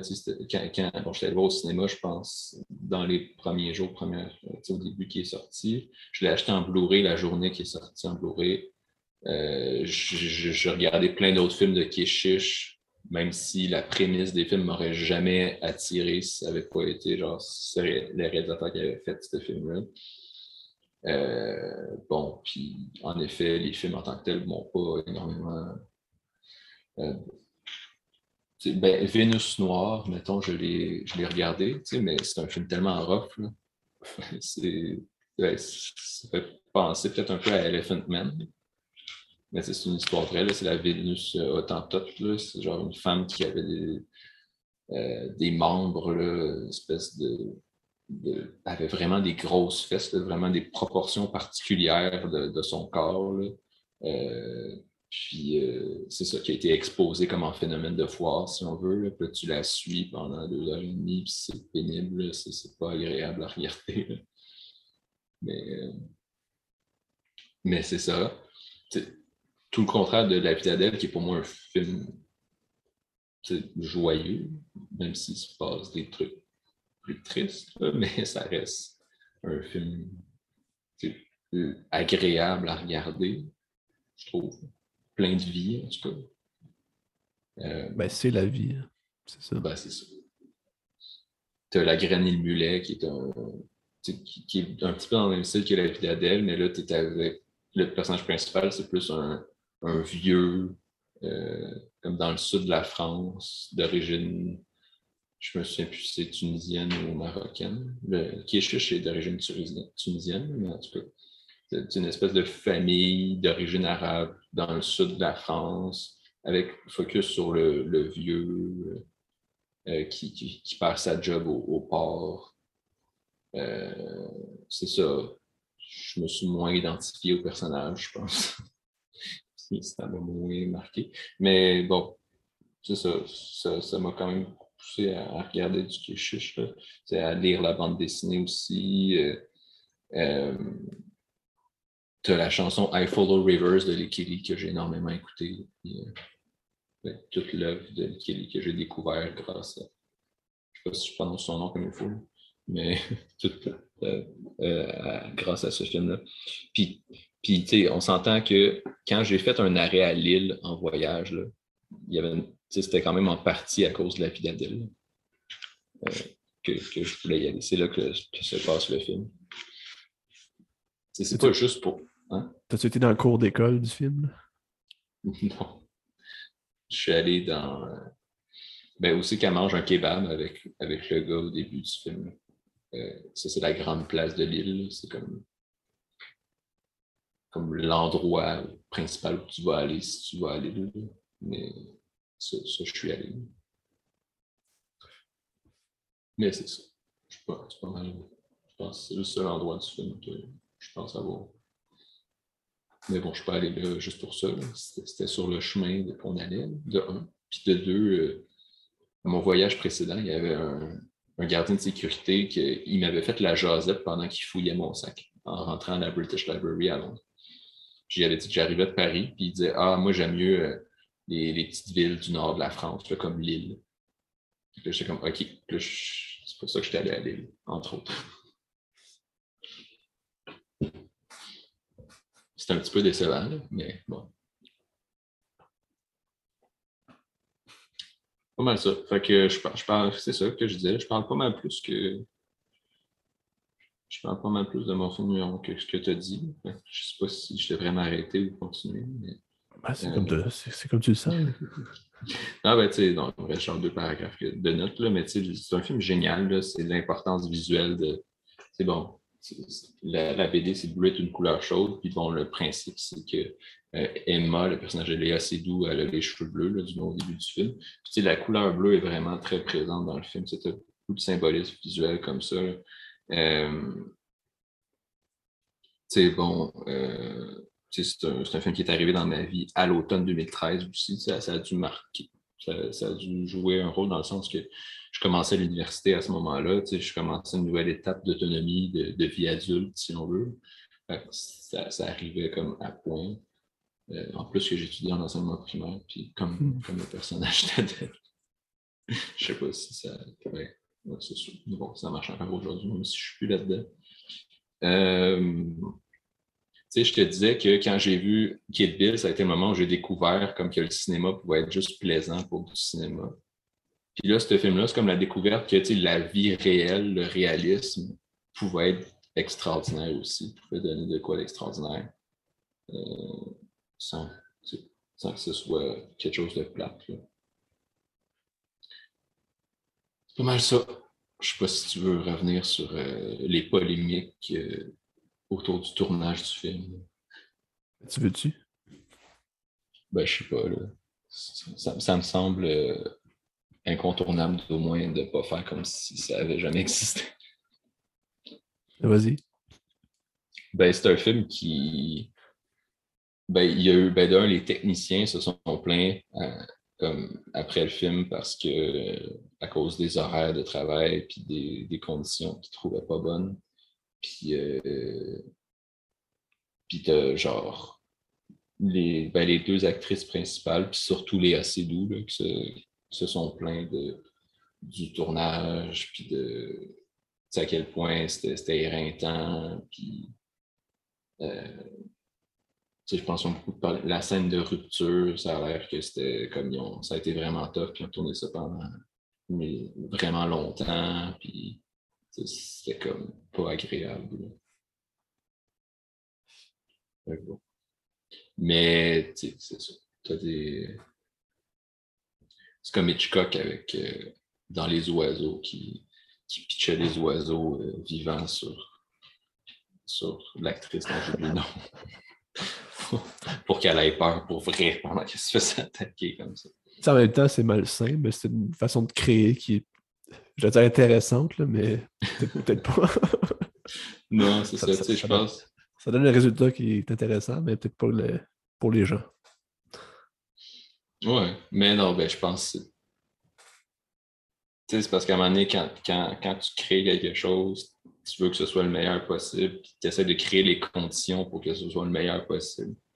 Mais à un moment donné, tu travailles quand même avec des êtres humains. Il faut, que tu les traites bien. En tout cas, je pense que. Mais bon, j'imagine que le tournage de Make to My Love Kanto ou No, c'est mieux passé. Penses-tu? C'est quoi qui t'avait après le, le ben, scandale? c'est dans l'intermédiaire. Ben, c'est ça. Kanto Uno, en tout cas, ben, j'imagine que ça s'est bien passé. Sinon, les acteurs ne seraient pas tous revenus pour le deuxième. Puis, je sais pas, sinon ça aurait fait un autre. Ben, c'est sûr, il n'y avait pas de gros noms comme Léa Seydoux, maintenant. Que Léa Seydoux, c'est sûr que c'est le genre de personne qui peut se permettre. Sais, je veux dire, elle, joue. c'est quasiment le personnage principal du dernier James Bond. Je veux dire, elle peut se permettre. C'est le genre d'actrice qui peut se permettre de ah, puis il reste que c'est Léa C'est critiqué qui est chiche, ça ne mettra pas fin à sa carrière, certainement. Non, puis c'est Léa Seydoux qui a une grande famille de cinéma aussi, fait qu'elle s'en fout un peu peut-être là. Ouais, c'est ça. Mais tu sais, qui est chiche, justement, sa réplique, c'est Léa Seydoux est habituée d'être traitée comme une grande star, puis tu sais, avec moi, c'était une actrice comme les autres, puis elle n'a pas à s'attendre à, être dans, son confort, puis à dicter elle-même les, conditions de, de à dicter mon film. Mais bon, On n'était pas là. Non, il y a sûrement. il, y a, sûrement eu de, l'abus euh, d'une quelconque façon. Mais... en même temps, l'affaire, c'est que le film est reconnu beaucoup, on, justement, reconnu dans les médias, mettons, pour euh, ou dans la perception populaire comme pour ses scènes de sexe. Puis en même temps, tu as le scandale des, euh, des actrices qui n'ont pas aimé le tournage. Mais les deux ne sont pas nécessairement liés. Ce n'est pas nécessairement les scènes de sexe qui étaient problématiques. Je pense quand même important de, le souligner. Mais c'est ça. Mais là, on parlait, ouais, ben, to My Love Cantono, que j'ai vraiment, vraiment, vraiment aimé, qui est le film qu'il a fait après, euh, qui, est encore moins narratif que La vie d'Adèle, qui est vraiment, tu suis le, le, quotidien de personnages, mais Là, sur un laps de temps beaucoup plus court, genre qui sont en vacances pendant deux semaines, ben non, plus que deux semaines, en tout cas, je ne sais pas trop combien de temps le film dure, mais qui sont en vacances là, dans, dans, le sud de la France, à Sète. Puis que c'est des jeunes qui vont à la plage, qui vont au bar, qui vont au resto, qui vont au club. Puis tu as, le personnage d'Ophélie, d'Ophélia, je me souviens plus, qui, qui s'occupe de, d'une ferme familiale, je pense, de, de, chèvres. C'est des chèvres, en tout cas. Des, chèvres aux moutons, des, petits animaux. Puis, euh, tu as tout ça, tout le. C'est vraiment un film sur la vie aussi, mais là, c'est pas la vie nécessairement. Euh, nécessairement suivre la vie de quelqu'un, mais c'est plus la vie, euh, un hommage à la vie, au fait d'être vivant, puis de, de, de, vivre à fond un peu, euh, je sais pas. C'est du quotidien encore moins narratif, puis sur un laps de temps plus court, puis avec justement, quand je te parle d'hommage à la vie, c'est que tu as, toute l'histoire des choses qui rentrent là-dedans. Puis vous comprendrez en le regardant. Vraiment excellent. Puis après ça, ça c'est canto uno, dans le sens, je pense canto, c'est chant, genre, en, italien. Comme chant 1, canto uno, en italien. Ne pense pas que ce soit de l'espagnol. Euh, puis, euh, puis là, tu as le deuxième qui était intermezzo. Ouais, bon, ça, c'est l'italien, on est d'accord. Euh, puis, c'est ça. lui, par contre, son Audi n'était pas sorti. Il est sorti à Cannes, puis il a été ultra détesté. Puis là, paraît que tu as, du sexe extrêmement comme ostentatoire. puis genre, le film, c'est juste comme des gros plans sur des, sur des fesses de personnes qui dansent, puis là, avec des scènes de sexe qui durent une demi-heure, genre, puis genre non simulé, je pense. regarde, je sais pas, ça a l'air un petit peu bizarre, ce film-là. C'est une proposition radicale. À, suivre. Hein. Écoute, si. Ouais.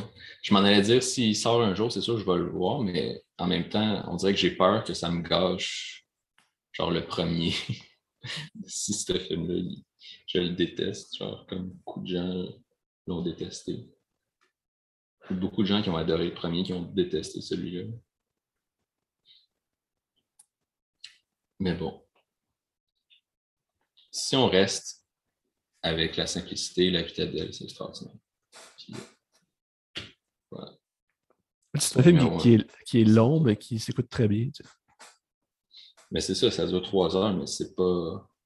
Tu sais, c'est le genre de film que ça finit, puis moi, c'est le genre de film que, mettons, je vois le temps qui reste au film, je suis comme, oh non, oh non, ça finit bientôt. Je suis pas pour toi. ça fait longtemps que je l'ai vu, j'ai pas vu assez souvent, mais ouais. Je sais pas. Mais c'est bon.